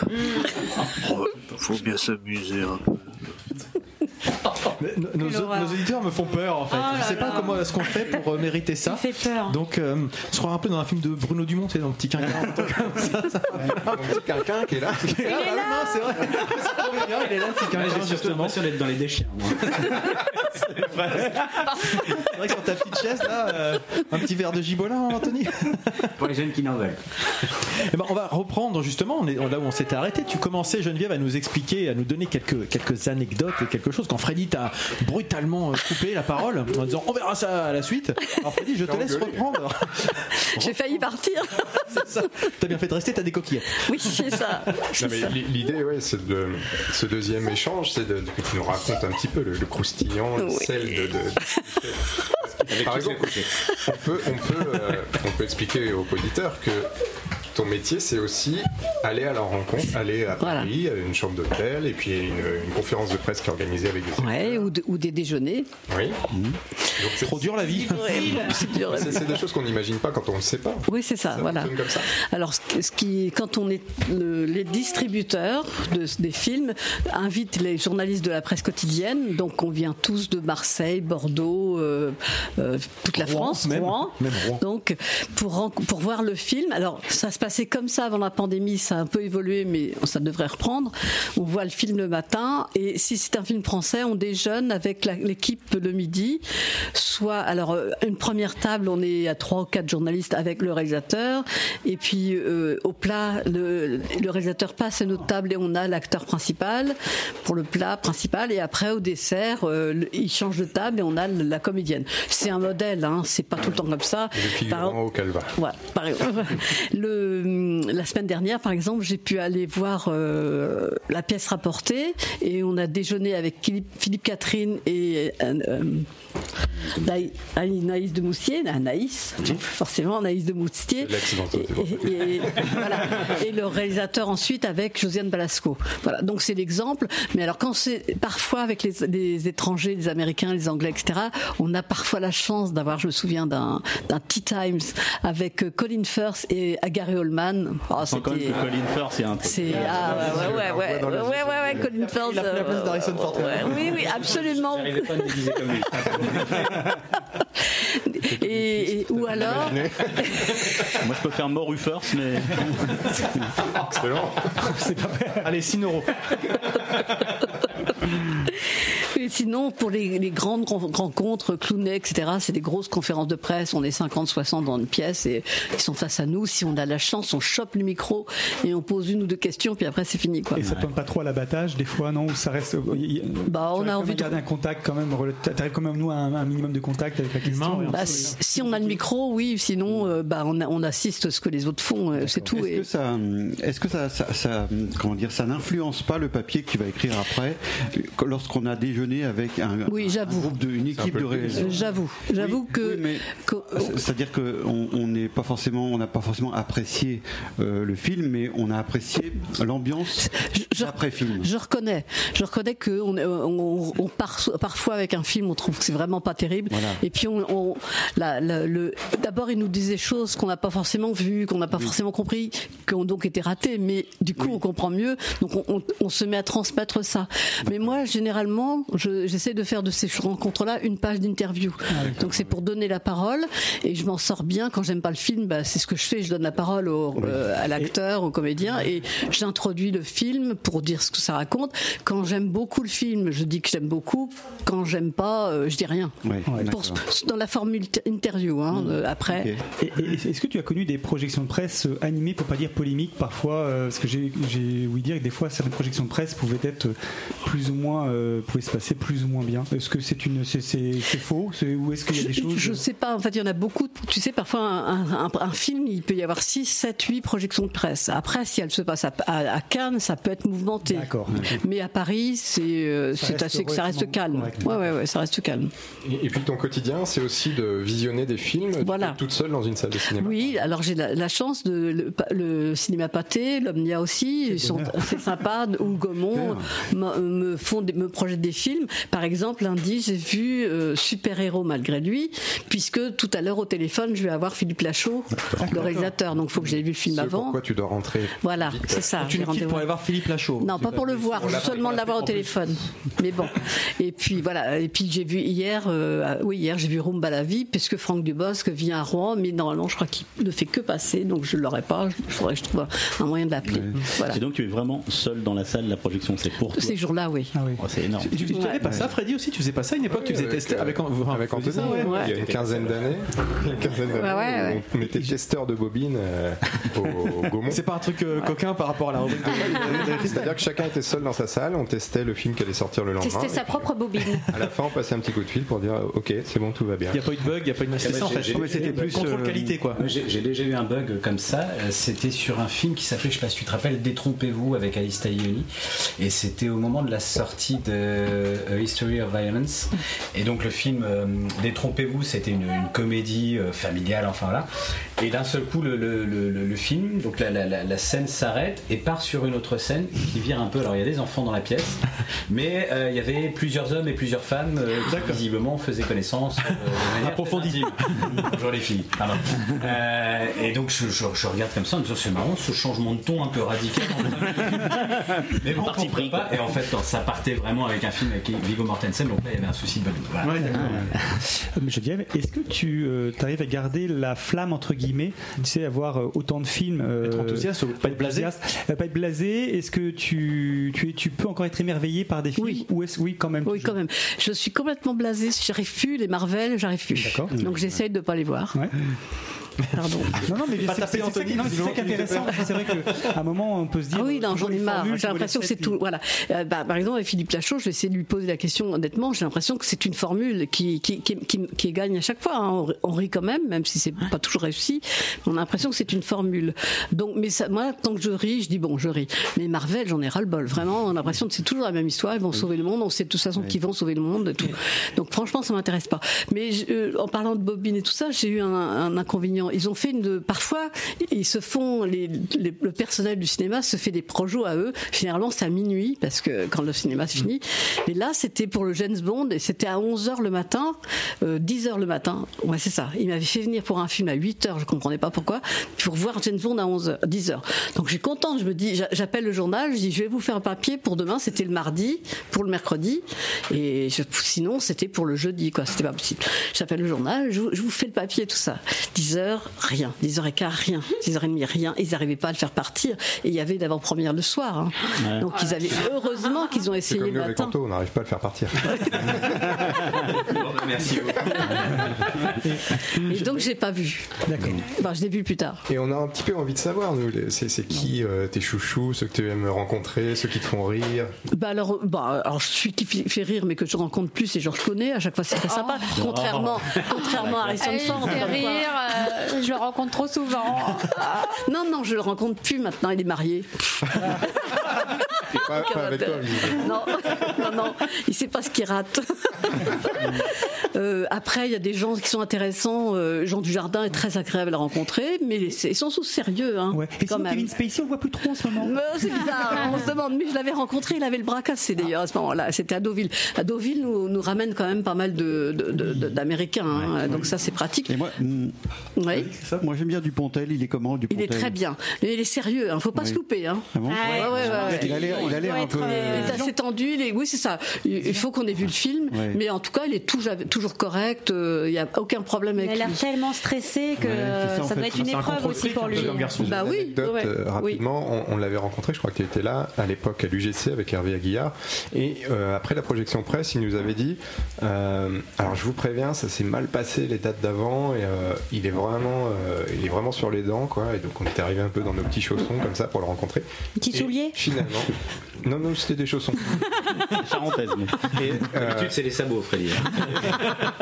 C'était pour quel film ça s'était très bien passé. Ouais. Je l'avais trouvé vraiment super. C'était enfermé dehors. Ah oui, c'est très bien. Ah, ouais, bah. Et, ça s'était passé très naturellement. Et j'avais trouvé. Enfin, moi, je m'attendais à un gars qui était. Oui, moi aussi j'avais trouvé. Et pour, et pour ma fille, vraiment juste pour ma fille, Leonardo DiCaprio, il est comment Mon fils m'a Il est posé la très, très gentil, il est bien. Il est très agréable, mais alors bon, c'est Entends, Juliette c'est toujours, euh, c'est toujours les grosses équipes. C'est hein. C'est pas, c'est pas très personnel, quoi. Et alors pour les plus français, euh, comment il est Jean Rochefort? Il est très bien. Ouais, Ça va, non, je suis désolée. Je- malheureusement, je l'ai rencontré qu'une seule fois. C'était la dernière fois. Et alors, un, cop- ouais, c'est un copain qui. euh, Vous voulez faire du cheval? Parce que moi, pour le coup, j'étais amoureuse de lui. Je le trouvais tellement un beau. copain qui. Est-ce que vous savez qu'il est son amour pour le cheval? Ah, oui. J'ai un copain qui lui dit euh, euh, bah, Elle, elle s'appelle Geneviève Cheval. Et il s'est levé puis dans mes bras. Je- je- J'embrasserai toujours mon copain. euh, comme ça, voilà. oui, j'ai- des moments comme ça très chouettes. Très, très chouettes. Et que- quel est celui ou celle qui te fait rire à chaque fois, qui est euh, Ah, euh, drôle naturellement Ah c'est compliqué. J'ai du mal, je suis désolée. Freddy Lam. Fred- Freddy Lam. Non, j'ai pas, j'ai pas de personne. Euh, pff, ah, ça revient pas. Euh, J'aurais dû prendre les questions avant. Ah, Le problème, c'est qu'elles nous viennent comme ça. Donc, euh, Ouais, ça problème, ouais. Ça, ça voudrait dire qu'on prépare l'émission. Ah oui. Il me semble que tu l'as préparé parce que j'avais en tête Cadmerade. Parce qu'en général, Cadmerade, on rit, on rit souvent. Oui, oui, c'est vrai. Il, il fait, il fait rire. Le, les, les, en mais en général, les comiques, ils sont plutôt sérieux. Ils veulent pas qu'on les prenne pour des gens que rigolos. Ouais, que donc, on- ouais. Voilà. Et donc, ils, sont, ils, sont, ils portent leur film de façon sérieuse. Danny Boone, il est drôle que s'il y a Cadmerade avec lui. Parce que Ah. Cadmerade le fait rire. Sinon, Ouais. il est sérieux. Et sinon, sur les films, euh, les- par rapport aux films, aux, aux équipes que tu peux voir, aux réalisateurs, acteurs, il y a des choses ces, dernières, ces derniers temps qui t'ont particulièrement marqué. Ou, euh, enfin, je veux dire, par exemple, du, du cinéma comme du cinéma de Quentin Tarantino par rapport à du, un du cinéma plus français d'auteur. euh, Il y, a- il y a des choses, des, des- des tendances, des choses qui t'ont, qui, qui- sur lesquelles tu es plus. euh, Bah, alors, par exemple, il y a un film qui va sortir mercredi prochain qui s'appelle L'événement. C'est formidable. Ah oui, et ça serait intéressant, ça, parce que Ah, ça parle pas de sexe, mais ça parle de l'avortement quand même. Ouais. Et c'est, ça, oui, c'est ça, c'est le livre Si de. Ouais, on va y aller. Voilà. Ouais. Et c'est euh, prenant, mais même moi qui ai quand même vécu cette période-là, Ouais. euh, sans avoir eu passé par ça, moi je me souviens, ça- m'a ramené à, une, à un moment, au jour où j'ai eu mon premier retard de règles. Je suis allée voir mon médecin Mm. et qui m'a dit Je te donne ça, si ça marche pas, je peux plus rien pour toi. Aïe, aïe, aïe. Et à ce moment-là, je comprenais pas ce que, Ce que ça voulait dire, ça ouais. exigeait Ouais. après. Et le film m'a envoyé ça dans la figure, c'était très très bien. Et ce serait bien que tous les gens, tous les jeunes aujourd'hui le voient, même si aujourd'hui l'avortement est plus accessible, moins dangereux, etc. Mais le ressenti, il est, Mais c'est il y a quand le même même. un hein. Que- bouleversement. Et, et Ouais. genre, moi, j'ai entendu récemment un de mes neveux euh, qui dit Oh, ben moi, c'est son problème. hein. Euh, euh, Alors, il faudra qu'il vienne Bah me voir. voilà, il faudra qu'il aille voir Je vais m'en occuper Mais personnellement. il s'est fait engueuler par les filles de la famille. Il est bête. mais, mais donc voilà, c'est un film vraiment très très bien. Euh, J'ai vu aussi Mon héros qui va sortir prochainement de Asghar. Asghar Ah oui, j'en ai entendu parler. Super Bien, ça, c'est vraiment quoi, très très bien. Mon héros, euh, c'est un film iranien. Ouais. Tu sais celui qui a fait le La, la séparation. la séparation. J'ai tout noté pour pas avoir de piège, Ah. mais voilà, je ne vais pas trouver mon. Du coup, il ouvre son appareil photo. Elle a ouvert son Et, et le film vaut vraiment le coup. Et le film, donc tu disais, il vaut vraiment le coup. Il vaut vraiment le coup. C'est alors c'est assez particulier. Il faut pas que j'en dise trop, mais c'est en fait quatre, quatre courts métrages. Et on a l'impression qu'ils sont très différents les uns des autres, mais il y a toujours un lien commun et qui est, qui est vraiment vraiment très très bien. D'accord. Très, très bien. Donc voilà, c'est des films à venir qui sont pardon, qui Ah sont euh, qui sont à voir. Euh, moi, je reviens un petit peu dans les coulisses de tout ça. Euh, Est-ce que c'est c'est vrai qu'on vous- qu'on t'invite parfois dans des chambres d'hôtel pour rencontrer le lendemain les équipes Oui. Est-ce que tu as des souvenirs de- Ah oui. d'un accueil Bah, exceptionnel oui. Harvey Weinstein, je crois. Ah, lui, il était sympa, il était accueillant. Oui, oui. Il arrive parfois que qu'on soit invité à l'avant-première du, soir et que la rencontre se fasse le lendemain. Donc dans ce cas-là, on est logé à l'hôtel et souvent c'est pas mal comme hôtel. Bon. Mais le, le- le top du top, c'est cette année, après 30 ans de festival de cinéma dans- euh, de Deauville, au laquelle je n'étais jamais invitée, alors que mes collègues de la Voix du Nord, de, de, de la Charente Libre, de, de- de Dauphiné Libéré étaient invités. bande de snobs. Nous n'étions pas invités par Normandie parce que on était euh, sur place. locaux, ouais. Sauf que, sauf que euh, moi j'avais. Bah, sur place, c'est loin quand oui, même. mais Sauf que West France était invité, ils étaient aussi sur place. Ouais. Il y avait deux poids deux mesures Ouais. et j'ai jamais vraiment compris pourquoi.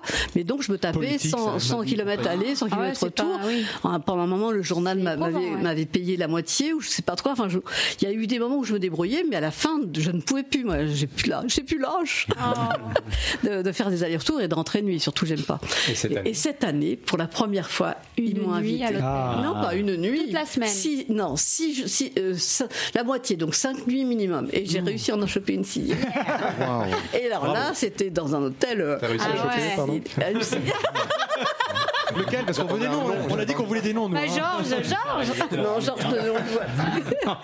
Il y avait Johnny Depp cette année. nuit, hein. Et- Il y a Didouille qui met des messages sur le, sur le répondeur. Elle n'en peut plus. Elle, elle demande justement, euh, tu l'as un peu évoqué, mais quelle est ta plus belle rencontre cinématographique? Pas forcément d'acteur, ça peut être un réalisateur, ça Tu, peut par- être. tu parlais des réalisateurs, justement. Oui, oui, bah, ce sont les réalisateurs qui sont les plus intéressants, souvent parce qu'ils ont porté le film, ils l'ont écrit. Ouais. hein, ceux qui ont écrit, pas ceux qui. Plus impliqué, en fait, peut-être. Ça, de ça restera toujours pour moi le premier que j'ai rencontré, c'est quand même Claude Chabrol pour une pour une affaire de femme. Ah, génial. Le premier histoire d'avortement, donc ça doit ça doit être ça. le- On va faire un J'espère que sujet. le j'espère que le cercle n'est pas tout fini parce que j'ai envie de continuer.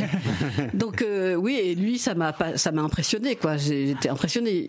Il y en a eu beaucoup d'autres après, mais c'était le premier quoi. Alors, est-ce que c'est le monstre dont on, enfin, qu'on imagine, euh, enfin, le monstre euh, de, de, Non, de ouais. vie, de. Bah, moi, je le rencontre. Là, j'avais rencontré en face à face comme ça, sans, sans restaurant ni rien. Oui, voilà, c'est ça. Donc, mais c'était très, très, très, très humain, très accessible. Je me sentais con, mais, mais, mais il ne me le faisait pas euh, Ouais. sentir. Ouais, ouais. Non, non, il était, il était très bien. Donc, après, il y en a beaucoup. Hein. Euh, Le, le- le réalisateur euh, du film japonais qui a gagné la Palme il n'y a pas longtemps, Toereda, Toreeda, euh, Coré. Coréada. Non, non, c'est de la- plus une année précédente. Une affaire de famille alors. Oui, c'est ça. Et je sais plus son nom. Non, mais je cherche. oui, non, mais- Ah, vous êtes. Anto, il y a une grosse pression Vous sur êtes toi. Coréda, Coréda, un truc comme ça. Coréda. Bah, C'était très intéressant de le rencontrer, ne serait-ce que parce que c'est différent comme culture. euh, alors on avait une traductrice, hein, évidemment, euh, qui, qui est traduite à côté, donc c'est bien. Donc les réalisateurs étrangers, c'est toujours fascinant. Euh, Asghar, j'ai rencontré aussi, il était très Les bien. films aussi. coréens aussi, du coup, euh, Oui. qui sont quand même aussi Bah, très oui, oui, oui. euh. Mais moi, tous les films étrangers, j'aime beaucoup. Hein. Euh, justement, il faut que je retrouve parce que je Elle va chercher dans, son- dans sa calculette. Je me permets de poser une question parce Oui. que nous on a reçu pas mal de, enfin on a Oui, reçu et on a participé à des à des festivals locaux plutôt de courts métrages. Est-ce que c'est aussi du cinéma que tu couvres les courts métrages ou c'est uniquement entre guillemets du cinéma euh, plus grand public J'aimerais bien avoir le temps, mais Ouais, vraiment, j'ai pas le temps. Et puis euh, maintenant, Je peux pas dire que les films sont trop longs. non. Alors, je, alors, je, ce qui a changé dans ma vie, c'est que ma fille est allée s'installer à Clermont-Ferrand. Donc, pendant, j'allais au festival de- du court métrage de Clermont-Ferrand. Donc, euh, du coup, ça m'a permis de découvrir. C'est vachement bien les courts métrages, mais dans Paris Normandie, il n'y a pas trop de pages pour ça. hein. Ah c'est celui-là. D'accord. Alors, c'est bien. Il y a Jean Dujardin qui t'appelle. C'est ma fille. Bon, Ah, bah, tu- justement, tu en parlais justement. Tu parles d'elle. Oui, et ben voilà. ça c'est beau ça, c'est transmission. Ouais, ouais. Est-ce qu'il y en a un ou une que tu n'as pas encore rencontré et que tu rêves de. aïe. Euh, pendant la dernière fois, non, non, je ne vais pas parler de celui que j'ai rencontré, alors que je ne pensais pas le rencontrer, pardon. Euh, le- la- quand j'ai appris que Paris Normandie euh, se séparait de mes services, de moi, euh, j'avais une proposition de rencontre de Woody Allen. J'ai dit, c'est pas possible, je ne peux pas le rater, tout ça. Et finalement, j'ai pu y aller quand même. Mais non, sinon, oui, bah oui, forcément, Pedro Almodovar, par exemple, que j'ai jamais eu l'occasion de rencontrer, que j'aimerais bien. Qu'est-ce que j'ai encore euh, C'est fou que Pedro Almodovar, tu l'aies pas fait parce que tu, tu m'avais envoyé le faire une fois. Ah bah oui, tu vois. Ah oui. Bah oui. C'était pour Étreinte brisée, j'avais rencontré Oh là euh, là. grâce, à, pardon, grâce, euh, grâce à Geneviève, parce que quand, quand il y avait des choses qu'elle pouvait pas faire, euh, Geneviève m'envoie de temps en temps, euh, voilà, ce qui m'a permis de rencontrer De Niro, Pacino, euh, Des petits nouveaux, imites petits jeunes. Ah, puis, à- puis à l'audio, ça marche. Très bien. Euh, et, et notamment voilà, Pedro Almodovar et euh, Penelope Cruz pour Étreinte brisée. Et pff, j'étais tombé dingue de, de, de, de Ah bah oui. Et elle est formidable dans le film qui va sortir là, euh, pas la m'adresse pas la, pas la Parallelas, qui est très très bien aussi, que je recommande aussi. Oh, Il y en a plein là. Voilà. Faut nous faire une liste. Et justement, ce que disait Ludo par rapport à ça. Attends, je te coupe Nico, car nous avons Woody Mauvaise Haleine. Aussi français. J'étais déjà à table. Bonjour, je suis Woody Allen. Par rapport à. au côté. non, non, au Parce secours. qu'il est content de sa blague. Faut pas le mettre à côté de C'est marrant, celle- celle-là, il me la crédite pas, quoi. Parce que, bonjour, je suis monsieur Woody Allen avec l'accent Sarkozy, ça fait un peu bizarre. Mais bon, ça c'est autre chose. C'est pas le droit d'imitation, mon frère. Oui, ce que je, voulais dire, c'est, enfin, on l'évoquait un peu. euh, entre ce que disait Christophe et puis, euh, Ludo, c'est euh, à force de regarder des films, Est-ce que euh, l'objectif, quand on est euh, journaliste cinéma, c'est de donner son avis ou de se mettre un petit peu au niveau populaire? Parce que est-ce que c'est donner envie à des gens de venir ou euh, c'est d'être objectif Parce que de temps en temps, on peut avoir tendance. Enfin, euh, Bien moi, je- on se pose souvent. Enfin, on a déjà discuté avec Ludo sur certains podcasts qu'on écoute où Ludo, lui, qui est beaucoup plus érudit que moi, euh, trouve que c'est euh, bien présenté. Et moi, quand j'écoute, j'ai l'impression presque qu'on m'insulte, qu'on me fait passer pour un gros crétin qui connaît rien à rien. Et du coup, ça me donne pas envie d'aller voir les films qui présentent parce que je me dis, bah, ça s'adresse juste pas à moi. ou, enfin, c'est excluant et c'est un peu la, la question de, de Ouais. trouver du. Alors- alors, Elle est longue, ma question, pardon. Non, non, mais juste- justement, moi, un de mes, mes- j'aime pas l'idée du mot critique parce que c'est négatif, alors que finalement, on peut avoir des critiques positives.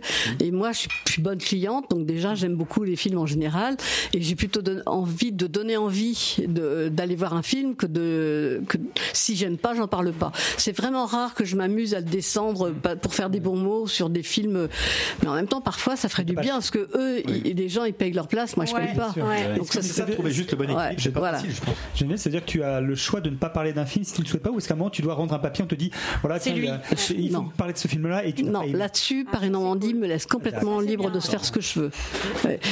J'ai souvenir d'un film qu'on avait vu sûrement ensemble. Euh, J'ai retrouvé le titre, on l'a évoqué par téléphone. Ouais. C'était Cyprien. Ah oui. Ah mon dieu. Moon, Ah quelle horreur.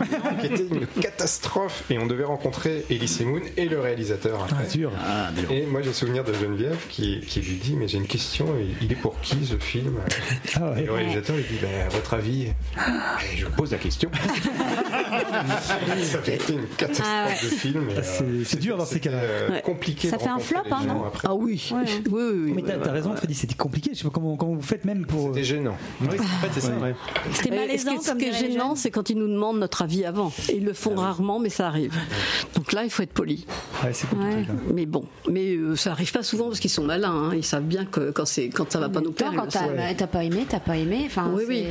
Après, c'est vrai, la question était judicieuse. Il est pour qui le film? C'est aussi que Bah, peut-être ça. pas le cœur de cible. Oui, oui, t'es pas- bah, euh, ça c'était sûr. que J'étais pas le cas. Visiblement, c'est Mais personne, euh, voilà. visiblement. ouais. Mais bon, c'est rare que je sois comme ça. hein. Tu, tu- tu m'as vu de façon Tu bon exceptionnelle. public. non, non, non, non. Tu es quand même un bon public. En général, je suis plutôt bon public. Ouais. Mais je sais aussi, par exemple, euh, entre le film dont tu as parlé, euh, Sound of Metal, et puis euh, le, le film sur de- En effet pour s'entendre, qui, a- qui a le même, le même truc, j'y pensais parce que il est, euh, Patrice Elbé a fait une tournée dans beaucoup de salles de France et disait tout le temps en fin de, de parcours, ne dites à vos enfants de mettre des, des, des boules caisses Ouais. quand ils vont au concert Ouais. parce que c'est irrémédiable, etc. Donc c'était préventif aussi. Donc j'ai pensé à ça. Mais n'empêche que c'est très bien que la différence entre les deux, si je dois choisir, ce sera Sound of Metal. C'est évident. Bien sûr. C'est passionnant. Je pense qu'on pourrait en parler encore Ah, pendant des heures. plein d'heures. En tout cas, heures. t'es passionné par ce, Oui. ce métier, on le sent Oui. très bien. On espère Merci que ça donné envie à, à nos éditeurs d'aller lire euh, tes chroniques et différents sujets. je suis pas dans- obligée. Ah bah, ça, pourquoi pas. En tout cas, nous, on Elle a vend passé pas un, bien son un super moment. Moi, je me fais plaisir. Et notre auditeur Clégo d'ailleurs nous dit que votre, notre- votre invité est très intéressant. Carrément. Donc euh, voilà, Carrément. nous on a passé un super moment, mais je vois que l'heure tourne, c'est surtout pour toi parce Oui, Philippe j'ai rendez-vous avec lui. attendre. Oui, c'est Donc ça, on a il va encore pas un petit peu attendre de temps. justement. Il va pas. Interview en direct. On a encore un petit peu de temps. C'est dégueulasse. Donc euh, là, on va, on va laisser la parole à. Bah, Arnaud va laisser la place à JR parce que bah, voilà, ça faisait quelques temps qu'on l'avait pas eu à notre micro, mais il arrive. Mais pourquoi est-il si méchant?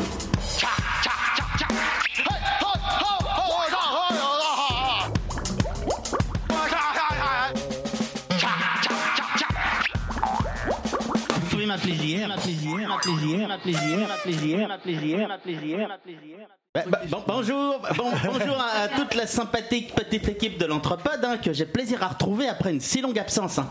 Bah, bonjour les poditeurs, hein. bonjour Mme Geneviève. hein.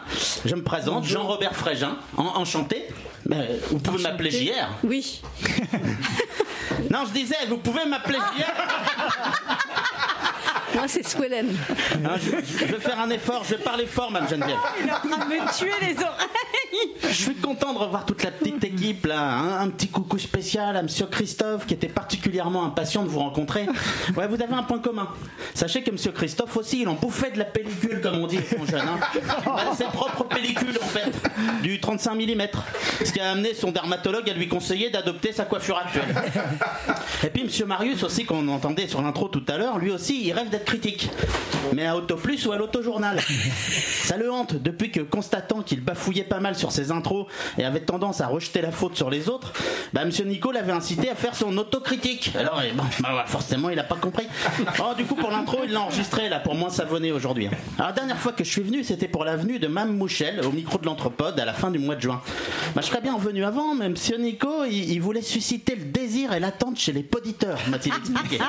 Ah, cette semaine il m'appelle en me disant que je peux revenir et en me, demande- et en me demandant d'être encore plus méchant que, que d'habitude.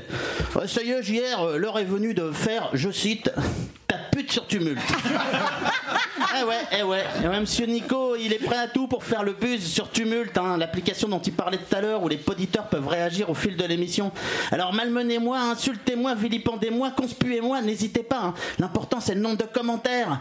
Monsieur Nico, si on vous demande à quelle heure passe le buzz, bah, on dirait que c'est 1h30 après le début de l'épisode. Bon, à condition que notre seule poditrice utilisatrice de l'application, Lady Arlette, soit au rendez-vous. Moi, je vais d'abord commencer par un petit retour sur l'épisode précédent. Bah, depuis la rentrée, Mme Didouille, qui j'espère nous regarde, a une nouvelle rubrique intitulée Le cabinet de curiosité de Didouille. Bravo, Mme Didouille. Je salue votre initiative. hein. Bon, dans votre rubrique jusqu'ici, si j'ai bien vu le côté cabinet, ça, manque- encore un peu de quoi susciter ma curiosité. hein. Je plaisante évidemment, Mme Didouille, Monsieur Nico, il m'a demandé d'être méchant. En venant pas depuis plus de 4 mois, j'ai raté un sacré invité cinéma. hein. Mme Geneviève, euh, figurez-vous que l'équipe a reçu début septembre euh, rien moins que Gérard Jugnot. Ouais, ouais, ouais. Il était venu parler des, des bronzés 4. Ouais, ouais, ouais. Les bronzés font de la moto. Ah, sympa, monsieur Jugnot. Hein. Il était venu sans la bande du Splendide. hein. Regarde- regardez les, les photos qu'ils ont faites de lui. Il est vraiment resté tout simple. hein.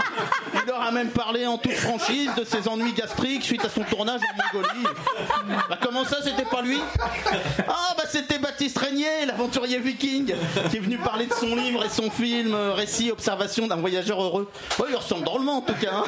Bah, émission, c'est à noter, entièrement refaite à la bouche par Monsieur Nico, tout seul en studio, imitant euh, euh, tous les chroniqueurs et invités à tour de rôle, après que Monsieur Lulu a définitivement perdu l'enregistrement en coupant le courant à deux minutes de la fin. C'est véridique. En octobre, ils ont, dro- ils ont eu droit, les chroniqueurs, à une invitée qu'il avait été très difficile de faire venir. Vous savez, l'entrepode, c'est un peu comme une petite PME familiale finalement. hein. Les chroniqueurs ont été obligés de se coltiner Mme Starlet, la femme du patron, en tant qu'invité. Ouais, s'est fait virer de l'entrepode avec pertes et fracas il y a plus d'un an. Et voilà pas qu'elle revient, la gueule enfarinée, conviée par le patron, et que les chroniqueurs sont contraints de lui faire des ronds de jambes pendant deux heures. Tout ça parce que madame s'est piquée de pousser la chansonnette, de faire des remakes de chansons, des covers, et de se filmer avec sa webcam.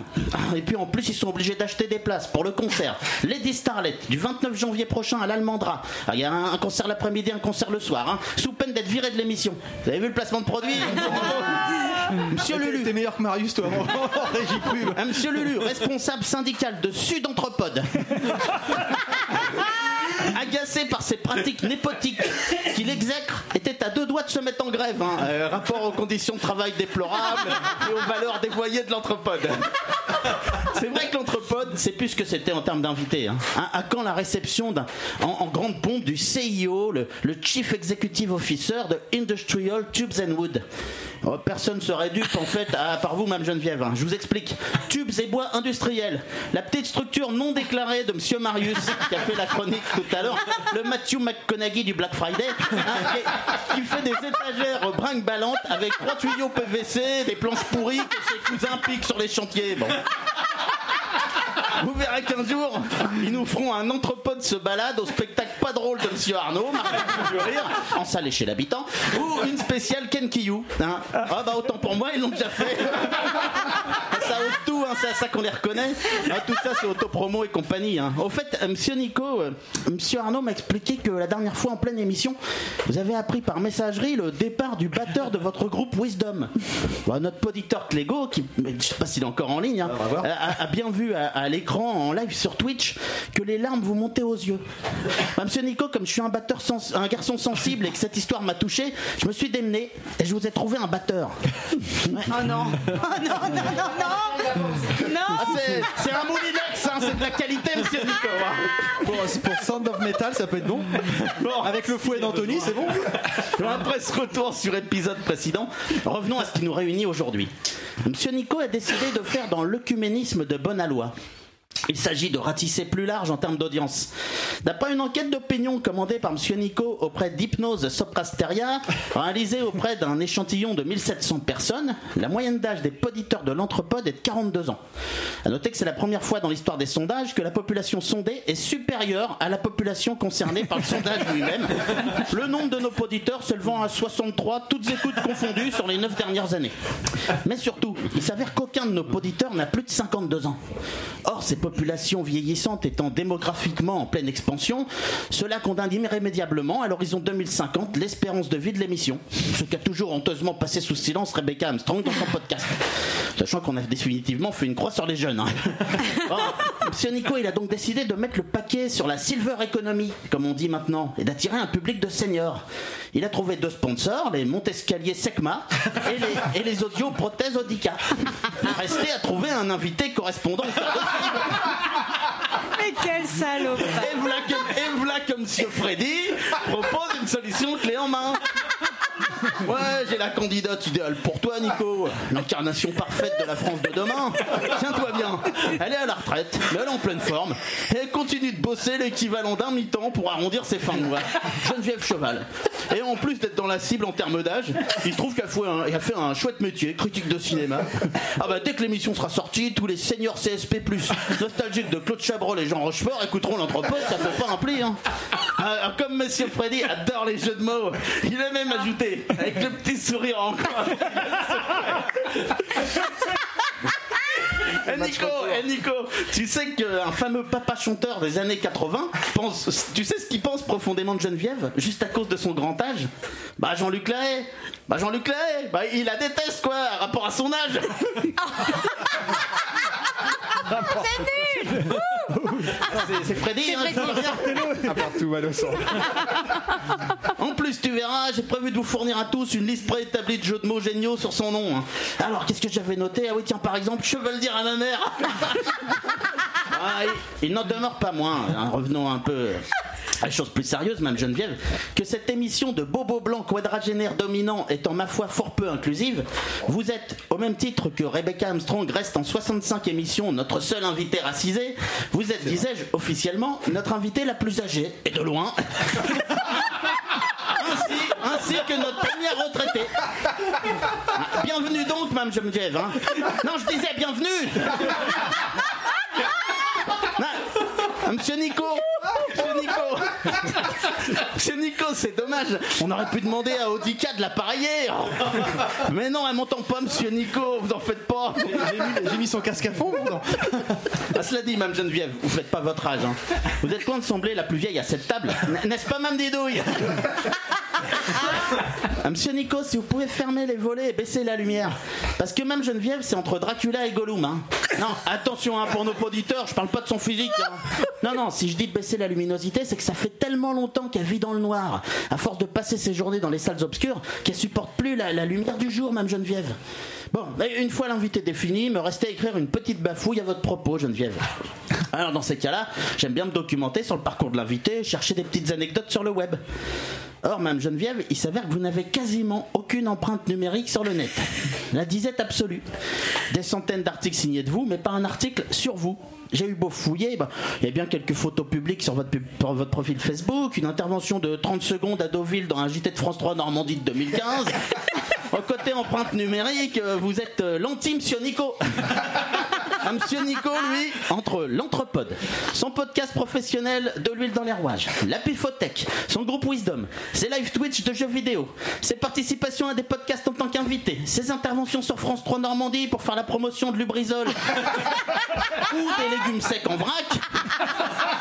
Vous imaginez l'empreinte, hein Bah oui, on a coutume de dire ici que Monsieur Nico est une machine, que ce qu'il réalise n'est pas humain, mais justement, il pourrait pas tenir son rôle s'il n'était pas une machine, une créature virtuelle plus précisément. Il est un peu l'équivalent de la Simone d'Andrew Nicole. Il, il est le fruit de recherches à la croisée du marketing, du data scientisme et du machine learning, une sorte de Siri du podcast auquel on a donné l'apparence physique correspondant à l'image idéale du podcasteur moyen, ce qui en soit un pléonasme.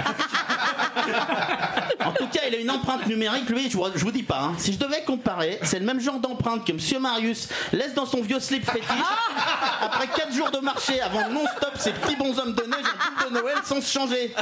Indélébile l'empreinte. Alors que vous, vous êtes numérique- numériquement discrète. Et, et j'exigeais même pas une fiche Wikipédia. hein. Je sais pas, moi, deux, trois interviews, un truc qui m'aurait permis de donner corps à ce papier. Alors c'est vrai que du coup, je comptais beaucoup sur euh, l'interview de vous réalisée par Monsieur Freddy en amont de votre rencontre avec l'équipe. Résultat, il nous transmet ça il y a deux jours seulement. Et là, patatras. Je commence à consulter le profil psychologique détaillé qu'il était censé nous fournir. Ah, vous êtes né à Sainte-Adresse, deux gants fac de lettres, ok, ok, merci Monsieur Freddy. Ah, on reconnaît bien là le caractère incisif de l'intervieweur le plus réputé de la région rouennaise, hein, qui a l'art de sonder si subtilement et imperceptiblement l'inutile. Si, tiens, tiens, j'ai appris que vous étiez journaliste à Paris-Normandie. Ah bah non, pardon, tant pour moi, c'est la seule chose que je savais déjà à votre propos. Mais c'est, mais là, c'est, important de, de, de, de- pardon, de, recouper ses sources. Ah, premier indice cinématographique, là, à bien le lire, vous, vous aimez Kubrick, et notamment Orange Mécanique. Ah non, désolé, j'ai lu trop vite. Vous aimez le jus d'orange et les sports mécaniques. Comme en témoigne votre passion pour Michel Vaillant. Ah, C'était pauvre tout ça. hein. À un moment, au milieu de toute cette banalité, j'ai cru trouver une piste. Il était question d'un journal virtuel, Ezou. Oh, piste qui s'avérera ne mener nulle part. Une brève recherche Zoo Cinéma sur Google mène, ça ne s'invente pas, à un dessin animé français dont le personnage central est un zèbre, même cheval. Entre nous, vous seriez pas un petit peu moqué de Monsieur Freddy? Bah reste que moi tout ça ça m'arrangeait pas hein. Alors tel un Tintin à la recherche du secret de la licorne Légendaire, quadru- légendaire quadrupède J'ai été jusqu'à exhumer l'équivalent numérique d'un vieux parchemin. Le seul élément exploitable vous concernant sur internet. Votre, fiche copain d'avant. Bon, bon, elle était presque plus instructive que l'interview de Monsieur Freddy. hein. Bon, je repasse rapidement sur votre parcours scolaire au Havre, mieux détaillé finalement sur copain d'avant. Alors, euh, profession journaliste, bah ça je crois que j'ai compris. Euh, description de votre vie, souvenir, souvenir. Ah bah nous l'a bien avancé. Les voyages, bon, sachant que la fiche est certainement pas à jour. Euh, je suis allé en Allemagne, Égypte, Espagne, États-Unis, Grèce, Italie, Pays-Bas, Pologne, Royaume-Uni, Suisse, Tunisie. Je rêve d'y aller, Irlande. Hmm. Vous savez quoi, Mme Geneviève? La prochaine fois, vous reviendrez ici nous parler de vos vacances. Vous dites juste que vous avez fait ça à trottinette électrique, que vous avez mangé un fromage blanc périmé et dormi dans une yourte en Suisse, et ça fera une belle émission. Ah, me sont malgré tout revenus aux oreilles deux anecdotes totalement inédites. hein. Il se peut que vous-même les connaissiez pas. D'abord, Je crains le pire. une anecdote capillaire vous concernant. Ah, même en dépensant un pognon de dingue chez Jean-Louis David, vous n'avez jamais réussi à obtenir cette coiffure dont vous rêviez. Avec des cheveux parfaitement symétriques, une Oh non. impeccable. Ah. Ouais. Pourtant, avec toutes les économies que vous, vous, vous- vous faites, vous avez un, plutôt un bon train de vie, vous avez de l'argent de côté, hein, Geneviève. Malgré ça, vous avez eu beau dépenser des centaines d'euros, jamais votre coiffeuse n'est parvenue au résultat attendu. Bah, finalement, c'est logique, c'est bien connu, comme le dit l'expression. La critique est aisée, mais l'arrêt difficile.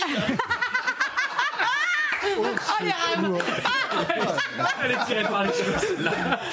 Ah, vous remarquerez que j'ai, vous remarquerez que j'ai opté pour cette version d'expression avec aisé et non la critique est facile euh, Ah, ça marchait l'art pas. est difficile qui prenait tout de suite une autre tournure.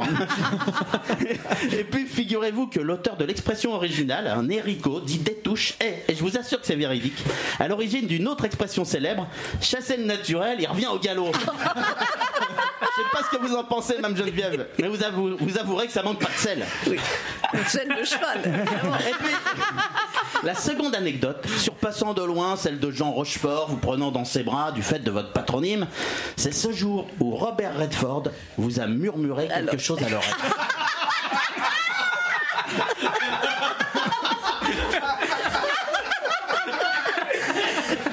Vous êtes rayonnante en tout cas. hein. Ah, vous m'étonnez qu'un boulot pareil. hein.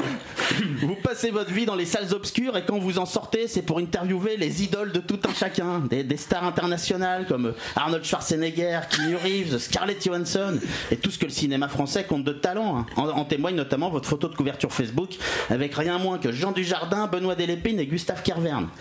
Et de nous cracher sans arrêt votre bonheur au visage. Ah, je me suis bien amusé avec Philippe Catherine cette semaine. Ah, puis Cadmerade, euh, qu'est-ce qui me fait rigoler Mais moi, même Geneviève, mes collègues de boulot, c'est pas Cluzet ou Cassel. Hein. Moi aussi, j'aimerais bien que Cadmerade, il me fasse rigoler pendant la journée. Mais moi, pendant que vous croisez Carat de Levigne dans des palaces à Deauville, bah, pendant ce temps-là, je mène des plans d'action de contrôle interne avec euh, Marilyn Curiette et Sabrina Papignou.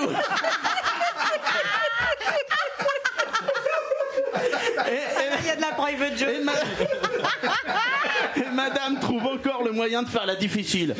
Oui, j'étais amoureuse d'Harrison Ford, mais au troisième rendez-vous, je me suis un peu ennuyée. Il sortait toujours le même baratin. J'avais plus envie de le revoir. Mais vous vous rendez compte de la chance que vous avez? Parce que même Geneviève, vous croyez que Monsieur Lulu, là, vous voyez devant vous, là, le, le Colin, le Colin First de l'anthropode, cet acteur là dont vous dites qu'il est classe, parle bien, abordable, intelligent, bah, tout le portrait de notre Jean-Luc Delarue local. Hein. Ce monsieur Lulu, critique du samedi à l'anthropode, mais cadre dynamique en perte de vitesse dans une grande société durant la semaine. Vous croyez qu'il en a pas marre quand il croise pour la cinquième fois en trois semaines à la cantine monsieur Lefrançois, le grand rouquin qui bosse à l'informatique, qu'il saoule avec sa passion pour le triathlon et ses voyages à Phuket Hein Il serait pas un peu plus légitime à se plaindre, lui, monsieur Lulu, que vous Bon. Mais je vois que pendant que je glose, Monsieur Nico est déjà focus sur le titre qu'il va donner à, à l'épisode. Eh ben, tu crois pas si je viens de dire. Je le vois, ses petits yeux pétillants. Ah, Pour les titres, on peut compter sur lui, hein, même Geneviève. Et vous savez, en tant que journaliste, à quel point c'est important. hein. Bah, par exemple, pour Baptiste Régnier, il avait mis l'entrepode sur le porte-bagages de l'aventurier viking. Euh, pour un couturier qu'on avait reçu, euh, avec Gilles Asquin, l'entrepode est habillé pour l'hiver. pour le champion olympique de paratriathlon Alexis Anquincan, l'entrepode repart du bon pied. Dommage qu'il n'ait pas été borgne en plus, hein, sinon on avait le droit à bon oeil. Monsieur Nico, je dis, c'est toujours validé par Starlet à ma droite. Donc moi, ça me suffit. Monsieur Nico, je peux lire à haute voix le titre que vous envisagez pour l'avenue de Mme Cheval et que vous avez griffonné sur Fais cette gaffe parce que feuille, ça hein. pourrait rester. Alors, à l'entrepode, on n'a pas de pétrole, mais on a liquidé. oh, pas de souci, monsieur Nico. hein. Dans un brainstorming, il y a toujours du déchet. hein. On, vous en tiendra- on vous en tiendra pas rigueur. hein. Ah, votre tout premier film vu au ciné, Mme Geneviève, vous nous l'avez dit tout à l'heure, c'est Bambi. Pour vous, Bambi, c'est le film de l'innocence. Alors que Bambi, pour monsieur Freddy, c'est un peu son premier film d'adulte. Il a vu ce Walt Disney au ciné bijou, son cursal à lui. Et ça ça a contribué à alimenter sa sexualité, comme qui dirait, animale. Dès qu'il a vu la maman de Bambi à l'écran, ce Willy Schren en devenir n'avait qu'une envie, je cite, lui mettre une cartouche. Bon, comme c'est quand même pas pratique tous les jours d'attraper ce genre de petit gibier, pour assouvir ses pulsions, et que le juge lui a interdit de s'approcher à moins de 50 mètres des moutons de son voisin, il s'est récemment rabattu sur le chien qui garde le troupeau. Ah, vous êtes cinéphile, Geneviève Bah, monsieur Freddy, il est cynophile. En même temps, quand j'y réfléchis, il est aussi cynophile. Euh, amateur de ce qui vient de Chine. D'ailleurs, monsieur Nico, faudrait songer à relâcher la bride. Ah, m'interrompez pas, euh, Mme Christelle. Non, j'allais pas, euh, pas parler de lâcher la bride euh, en cédant à la tentation d'utiliser le petit mémo chevalin que, nous a élaboré monsieur Freddy. Non, non, non, je parlais pas de lâcher la bride, je parlais de relâcher la bridée. La petite, euh, la petite Peng Shui, la joueuse de tennis chinoise, là, que monsieur Freddy a enfermée dans le cabanon du jardin en arrivant avec la complicité de sa Monique Olivier mal peignée. Ah, ah, monsieur Freddy, on sait que vous êtes un, un copycat obsédé par faites entrer l'accusé. Un phrase que vous prononcez d'ailleurs à vos victimes avant chacun de vos forfaits. Mais, et- et- mais on veut bien jeter un, un voile pudique sur vos activités par amitié, mais quand même ça devient embarrassant pour nous. Non, on finit par être complice à couvrir vos agissements. La police est sur les dents, faudrait libérer la petite. Moi j'ai vu la une de l'équipe ce matin, ils accusent même l'ancien vice-premier ministre chinois. Ça devient diplomatique cette histoire. hein. Méfiez-vous, vous n'aurez pas toujours l'occasion de rattraper le coup comme vous l'avez fait avec la jeune Lisa en Mayenne. hein. Bon. Madame Geneviève, aujourd'hui à la retraite, vous voyez encore plus de 300 films par an, aux frais de la princesse. Ça représente, je cite, un mi-temps en termes de temps de travail. Vous allez continuer après la retraite parce que je cite encore, personne n'a pris la suite. Oh, j'aurais jamais pris la place de quelqu'un, affirmez-vous. Madame Geneviève, je sais que vous n'avez pas conscience, mais pour cette raison, vous êtes détesté de tous les journalistes rouennais qui rêvent de prendre votre place. J'ai assisté avec stupeur à une conversation où Anthony Quindroit et Freddy vous surnommaient avec un petit sourire entendu le Abdelaziz Bouteflika de Paris-Normandie.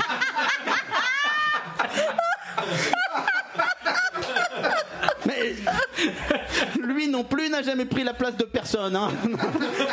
Ni Vladimir Poutine d'ailleurs jusqu'à nouvel ordre. Ah c'est pas pour rien qu'on vous surnomme la Madame Cinéma de Paris-Normandie. hein. L'allusion à Pertcharnia, à mon avis, c'est plus pour le viager que pour Mardi Cinéma. Ils sont visiblement un certain nombre à attendre que vous libériez la maison Paris-Normandie. Vous prendrez garde en sortant Geneviève à la BMW noire garée dehors. J'ai vu Monsieur Freddy remettre une enveloppe au chauffeur. Non, Geneviève, vous ne vous considérez pas comme une critique, un mot que vous n'appréciez pas d'ailleurs. Je vous cite, je parle cinéma pour donner envie aux spectateurs d'aller voir un film. S'il ne m'a pas plu, je, je ne vais en dire que quelques mots. Je préfère ne pas en parler plutôt que casser. Alors si vous êtes fidèle à votre philosophie de critique, vous aurez donc la gentillesse de ne jamais parler de votre passage à l'entreprise. Et au passage, euh, Geneviève, vous m'excuserez, je vous ai pris un peu d'argent dans le porte-monnaie, c'est pour aller au cinéma. Et c'est pas vous qui me jetterez la pierre sur ce coup-là. hein. Ah, mais merci de votre attention.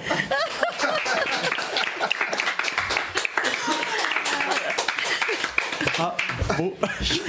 Merci. Donc, euh, t'as bien fait de te coucher à 3h30. Effectivement.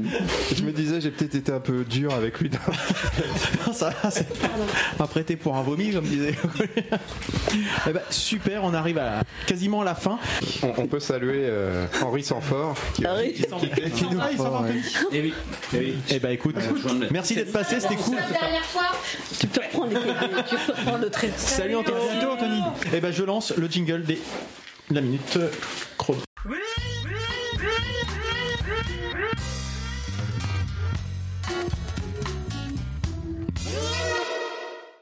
On va commencer avec Christophe. à toi, c'est parti. Alors je vais vous parler, parler d'une une mini-série française en six épisodes qui est assez euh, étonnante pour moi avec euh, Eric Cantona et Al- Axel Lutz, j'ai toujours du mal à le dire, qui s'appelle Dérapage au pluriel. Donc c'est un scénario adapté du roman de Pierre Lemaître que j'ai déjà évoqué ici, roman lui-même tiré d'une histoire vraie euh, intitulée Cadre Noir. Donc cette série qui passe actuellement sur Arte est déjà passée sur Netflix au mois de mai, mais elle repasse actuellement sur euh, sur Arte. Euh, franchement, allez, allez regarder ça, six épisodes, c'est vraiment très court. Donc c'est un PDG d'une grande entreprise aéronautique euh, qui doit se débarrasser d'un site de production et pour cela il doit recruter deux managers euh, sans état d'âme et pour recruter, euh, recruter pardon, ces deux personnes, le PDG organise un jeu de rôle avec prise d'otage, avec un vrai faux commando et tester évidemment les plus résistants de, de ces cadres. Et évidemment, bah, enfin, non, pas évidemment, mais en tout cas, euh, ça va, ça va forcément déraper. D'où le titre. D'où le titre. Mais je, je, je, enfin, j'insiste un peu, dérapage au pluriel. D'accord. J'en dis pas plus. Super. Christelle, tu es prête? Tu te mets la caméra sur, le, sur la tronche? La caméra sur la tronche. C'est parti, Christelle. Eh bien, aujourd'hui, mon coup de cœur va à un humoriste, à un stand-upper qui s'appelle Seb Melia. Je n'avais pas tellement suivi les sessions du Jamel Comedy Club après les grands Eboué et Njijol et je l'ai découvert lui à travers les réseaux sociaux. Certains extraits de ses spectacles me faisaient beaucoup rire et j'ai eu un vrai coup de cœur pour son humour de sale gosse, de vanneur à la culture pop des années 90. Alors, je suis allée le voir dans son dernier spectacle, Seb Melia ne perd jamais. Un petit conseil pour les sensibles, ne vous mettez pas au premier rang parce que les vannes fusent et que son grand sens de l'improvisation lui permet de relier ses anecdotes personnelles à des vannes sur mesure pour le public présent chaque soir. La salle était pleine, les rires sont francs et la gentillesse du monsieur fait que les vannes les plus hardcore sur son public passent crème. Vous pouvez aussi profiter des podcasts Quatre humoristes dans le vent, mais à contresens pour découvrir un peu le personnage, ses sujets de prédilection, ses interrogations existentielles, en vous tapant des bonnes barres avec ses invités, connus comme euh, Payet ou euh, Eboué, et moins connus euh, du grand public, comme euh, un autre de mes coups de cœur, Rosa Bernstein, qui fait un podcast intitulé Les hommes que je veux ken. Allez, deux coups de cœur pour le prix d'un, c'est cadeau. Parfait. Geneviève, as-tu un coup de cœur? Tu as une minute, alors euh, les invités, on les laisse un peu plus. euh, Bah, écoutez, euh, je sais pas, j'ai un coup de cœur pour Albatros récemment. C'est un film de Xavier Beauvoir, donc c'est un de chez nous, donc euh, on va le, hein, on va le relever un peu.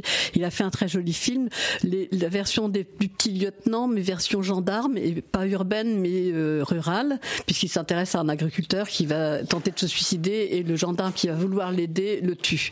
Donc, et il y a surtout aussi une très jolie histoire d'amour euh, qui raconte et qui aurait pu être une magnifique demande en mariage s'ils n'avaient pas été déjà mariés avec la, la, la comédienne qui est aussi la scénariste et la monteuse de son film, Marie-Julie Maille.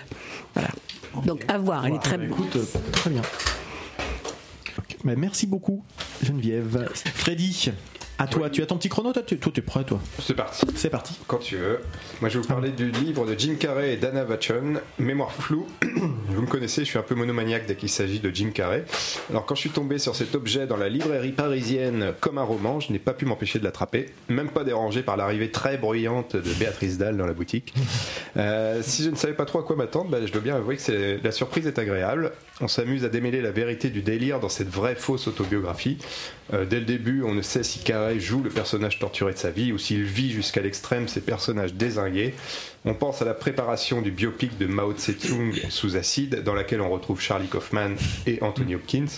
Euh, C'est le tout Hollywood hein, qui en prend pour son grade. Euh, certains passages sentent le vrai, comme lorsque lorsqu'on ses agents, son entourage, lui demande de faire absolument ce film avec des pingouins après I Love You Philip Morris et sa fameuse scène de sexe anal entre deux hommes, Jim Carrey et Ewan McGregor, qui avait tant choqué l'Amérique puritaine. Des mémoires floues savoureuses, sans réelle frontière, à lire brut, c'est aux éditions du Seuil, ça coûte 19 euros. Merci. Arnaud, à ton tour, tu vas nous parler également de littérature. Oh, Ouais. approchant. C'est parti. Donc moi je voulais parler de Il faut flinguer Ramirez, euh, BD en deux actes pour l'instant, il y en aura un troisième, de Nicolas Petrimo, un auteur que je connaissais pas. Euh, cette BD, euh, donc les deux tomes sont sortis respectivement en 2018 et 2020. Donc ça raconte l'histoire de Jacques Ramirez, qui est un modeste employé de Robotop, une entreprise d'électroménager à la pointe du marché, une sorte de Apple de l'électroménager. Et lui est un as de la réparation des aspirateurs. Et euh, il va se retrouver euh, par le biais d'un scénario euh, au, rebondissement à la fois multiple et extrêmement surprenant, avec à la fois la police et la mafia. Enfin, le mafia, ça se passe en Arizona, donc la mafia mexicaine, du. Euh, c'est franchement, on, croit qu'on va avoir affaire à, à une, honnête BD d'action. Franchement, pour moi, c'est une des œuvres, pour le coup, en général, que ce soit film ou livre, qui m'a le plus marqué sur cette dernière année. C'est-à-dire que c'est extrêmement surprenant. C'est à la fois fouiller une, une critique, euh, évidemment, euh, mais sous-jacente de la société de consommation, et, mais c'est top. Franchement, top. Merci, qui a été très souvent recommandé par notre copain Pierre Julien, Pierre Julien. et qui a dû faire venir Excellent. plusieurs fois le Nicolas euh, à sa Ah, il l'a fait venir. Moi, c'est Mathieu, notre poditeur, qui me l'a prêté et je crois que je vais l'acheter. Ah, Ah ouais. Formidable cette BD. Ludo, Oui. tu es prêt Ouais. Tu as ton petit chrono Tu Oui, as oui, te- c'est parti. tu as ton coup de cœur C'est parti. C'est parti. À toi, mon Ludo. Donc moi, pour rester dans le divertissement et le cinéma de divertissement, c'est à la fois un coup de cœur et un coup de gueule. C'est-à-dire que, euh, juste pour dire, euh, le dernier James Bond que j'ai moi énormément aimé, que je trouve qui conclut de manière formidable, la, la, la- le- le- le- on va dire la, la série de films initiée avec David Craig, avec David Craig, pardon, avec euh, Daniel Dan. Craig, euh, vraiment extraordinaire. Et je mets ça en, je, je, je, je, je trouve qu'en plus, voilà, ça, ça le conclut. C'est, alors ça peut gêner certains puristes, mais euh, parce que ça va à l'encontre de certains canons, mais je trouve vraiment que c'est très très bien en attendant un nouveau cycle. Et je mets ça en opposition avec un autre film que je suis allé voir. Ça fait référence à ce que tu disais tout à l'heure, Geneviève. C'est euh, le dernier Marvel qui s'appelle Les Éternels, euh, qui est pour moi une purge absolue et que euh, c'est rare de ma part, c'est vraiment rare de ma part. Pour le coup, je suis plutôt de, sur, sur, sur ton sur ton sur euh, sur ta ligne de ne pas cracher sur les films euh, comme ça. Je suis plutôt à vouloir là- les promouvoir, mais là, c'est juste pas possible, quoi. Tu dire peux être client de Marvel. et alors que je suis client de Marvel à la base, quoi. Donc euh, euh, non, là c'est c'est c'est la formule, mais tirée à l'extrême. C'est ennuyeux. C'est on voit toujours le même film et surtout, ce ce- il y, a- il y a un côté qui devient l'inclusivité, oui, mais à tel point que ça en devient complètement absurde par rapport à l'histoire elle-même. Ça devient ridicule. Voilà. C'était tout. Et juste, c'est euh, et c'est d'autant plus dommage que c'est une réalisatrice formidable. Exactement, Elle a eu exactement. César, l'Oscar, du meilleur film. Zoé, euh, oui, c'est ça. Chloé Zhao. Ouais. Ouais, et elle a eu l'Oscar du meilleur film, du meilleur de la meilleure réalisatrice cette année. Première femme euh, Mais- avec deuxième femme. Voilà, on voit à quel point les studios ont pris le pas euh, Marvel là-dessus sur une, logique de création. Et c'est vraiment très dommage. Nico, il a bien un petit coup de Merci, cœur. merci Ludo. Oui, bien sûr que j'ai un petit coup de cœur, voyons. Eh, j'ai fait l'entrepôt, c'est avant tout pour que moi je puisse parler, donc euh, c'est bon, je vais parler. Et donc, c'est Merci. pa- c'est parti pour moi. Donc, je vais vous parler d'un jeu vidéo, le jeu vidéo qui s'appelle Unpacking, qui est un jeu de déballage de carton. Alors, quand j'ai dit ça, Starlet elle m'a regardé d'une drôle de façon. Qu'est-ce que c'est que ton machin encore Et c'est vrai que dit comme ça, ça peut se comprendre. Jeu de déballage de carton, c'est un peu dingue. Sauf que derrière ces mécaniques de jeu qui vont plaire aux du rangement ordonné, dont je peux faire partie de temps en temps, se cache une narration hyper bien foutue. Euh, on suit la vie d'une femme pendant plusieurs années, de 1996 jusqu'à 2020, depuis son enfance et au rythme de ses déménagements en fait. Et on comprend en fait ce qui s'est passé à travers sa vie, à travers justement ce déballage de carton et des choix et des renoncements qu'elle a été amenée à faire, certains objets ne trouvant plus leur place que sous leur lit, que sous le lit à certaines époques de sa vie. Mais aussi les choses doudou qui la suivent tout au long de sa vie et qu'on retrouve entre 97 et 2020 tout, le- tout au long de sa vie. Donc on voit aussi les évolutions techniques, technologiques de la société. C'est un jeu qui est assez touchant finalement, paradoxalement, et euh, c'est une expérience qui dure 4 à 5 heures, donc c'est pas énorme. C'est un jeu qui coûte une vingtaine d'euros, sinon qui est sur le Game Pass, mais vous pouvez le trouver sur PC, Mac, Linux, Nintendo Switch et Xbox. Voilà. On, on va peut-être saluer euh, Geneviève. Geneviève qui doit nous va quitter. Ouais. Merci d'être venu. Au revoir tout le monde et c'était sympa. Et voilà, on arrive à la fin de, cette, de cet enregistrement. Un grand, énorme merci à Geneviève qui a dû, qui a dû s'absenter parce qu'effectivement, elle avait une interview juste après. En tout cas, c'est très sympa qu'elle soit venue passer cet après-midi avec nous. On a passé un, super moment. Euh, on espère que vous aussi, vous avez passé un très bon moment à, à écouter l'émission. N'hésitez pas à nous le faire savoir, euh, ça fait toujours plaisir. Vous retrouvez tout ce dont on a parlé dans l'article de cette émission, comme d'habitude, sur le site. De, nous- de nouveaux articles devraient prochainement être mis en ligne, donc n'hésitez pas à vous abonner au site euh, de l'Entrepode. Vous pouvez aussi nous contacter sur les réseaux sociaux, comme d'habitude, sur le site de l'Entrepode, comme je dis. Il y a un répondeur, n'hésitez pas à laisser des messages, laissez pas seulement, vous plaît. laissez pas seulement les, différents. voilà. ça nous ferait plaisir d'avoir des messages juste normaux. voilà, ça, ça fait, ça fait pas de mal. Euh, sur Tipeee, vous pouvez aussi nous témoigner votre soutien en laissant un pourboire, qu'il soit ponctuel ou régulier. Ça peut vous permettre de gagner des hop là, merde, je perds mon micro. Des les albums comme hop ceux d'Octantrion qu'on va bientôt mettre euh, mettre euh, en, en jeu. Donc ça ça peut être des choses bien bien cool. Euh, n'hésitez pas sur Tumult hein, Arnaud l'a très très bien vendu. Enfin Oh, Arnaud JR l'a très très bien vendu tout à l'heure. On est sur Discord etc oui on est un peu partout. Donc on se retrouve normalement pour notre fin d'année bah, comme d'habitude entre les fêtes. Normalement avec un invité qu'on peut citer dès maintenant le podcasteur TMDJC qui a, qui a souhaité venir fêter ses 20 ans de podcast avec nous. 20 ans ça commence quand même à, Ah oui. à Ah marquer ouais, donc euh. Bah, ça peut être intéressant de voir son parcours et ses l'évolution du métier et tout ça, enfin du métier, de la passion. Et d'ici là, où est-ce qu'on peut vous retrouver, messieurs, dames, dans le mois qui vient? Christophe? Eh bien, vous pouvez me retrouver chez moi parce que maintenant je ne dors Dans plus le sous jeu les ponts. Unpacking, en fait, c'est ça. Je ne, suis ça. plus, je ne suis plus Il sous ouvre, il j'ai un appartement. Ah, ça, c'est et donc vous pouvez venir chez moi. Donc en fait, c'est un personnage jouable dans le jeu Unpacking. C'est ça. Real Très bien, très bien.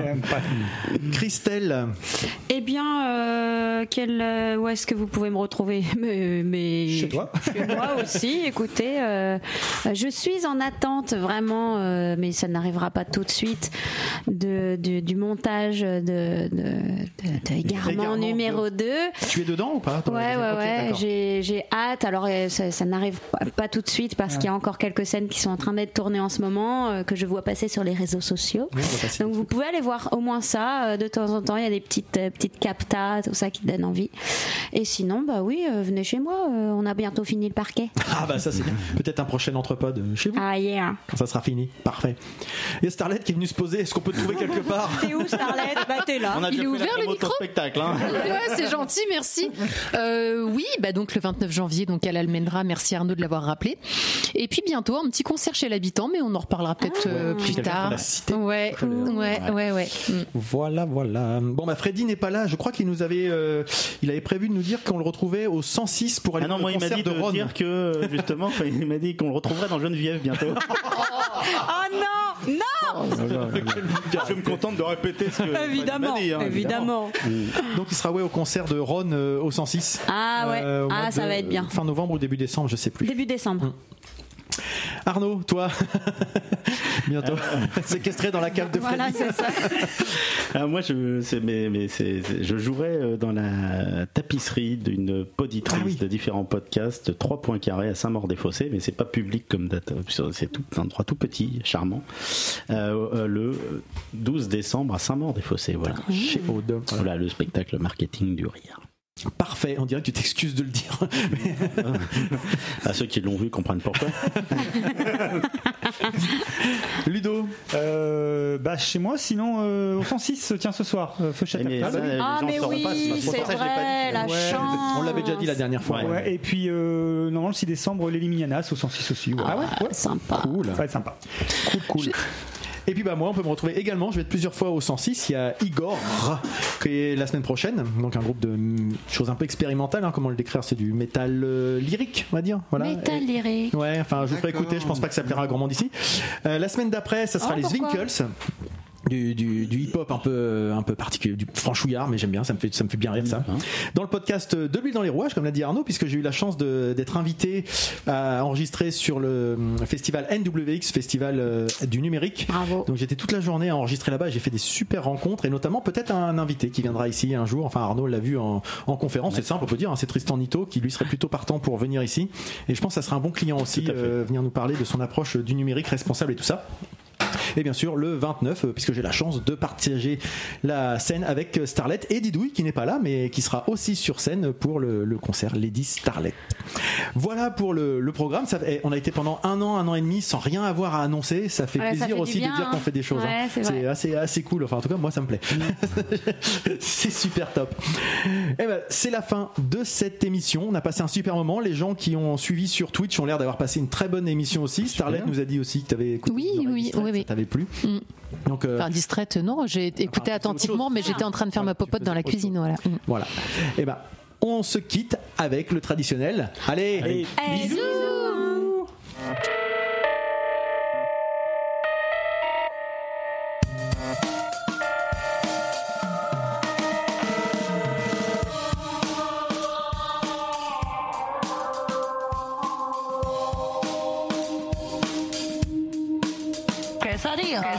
Quesadilla, quesadilla, quesadilla, quesadilla, quesadilla, quesadilla, quesadilla, quesadilla, quesadilla,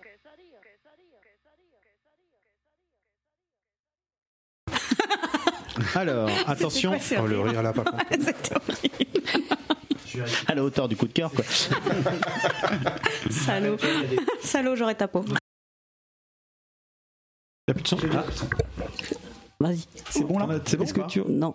Ah, vous entendez vous, Freddy Ouais, moi aussi. Pourtant, vous êtes branchés sur le même truc. Et donc c'est pour ça que je veux Ah, parler du, du destin de. Geneviève, donc qui est sourde donc depuis l'âge de, de 5 minutes. C'est génial, tombe ça tombe parfaitement, c'est Ah super, ouais. j'adore ma chronique.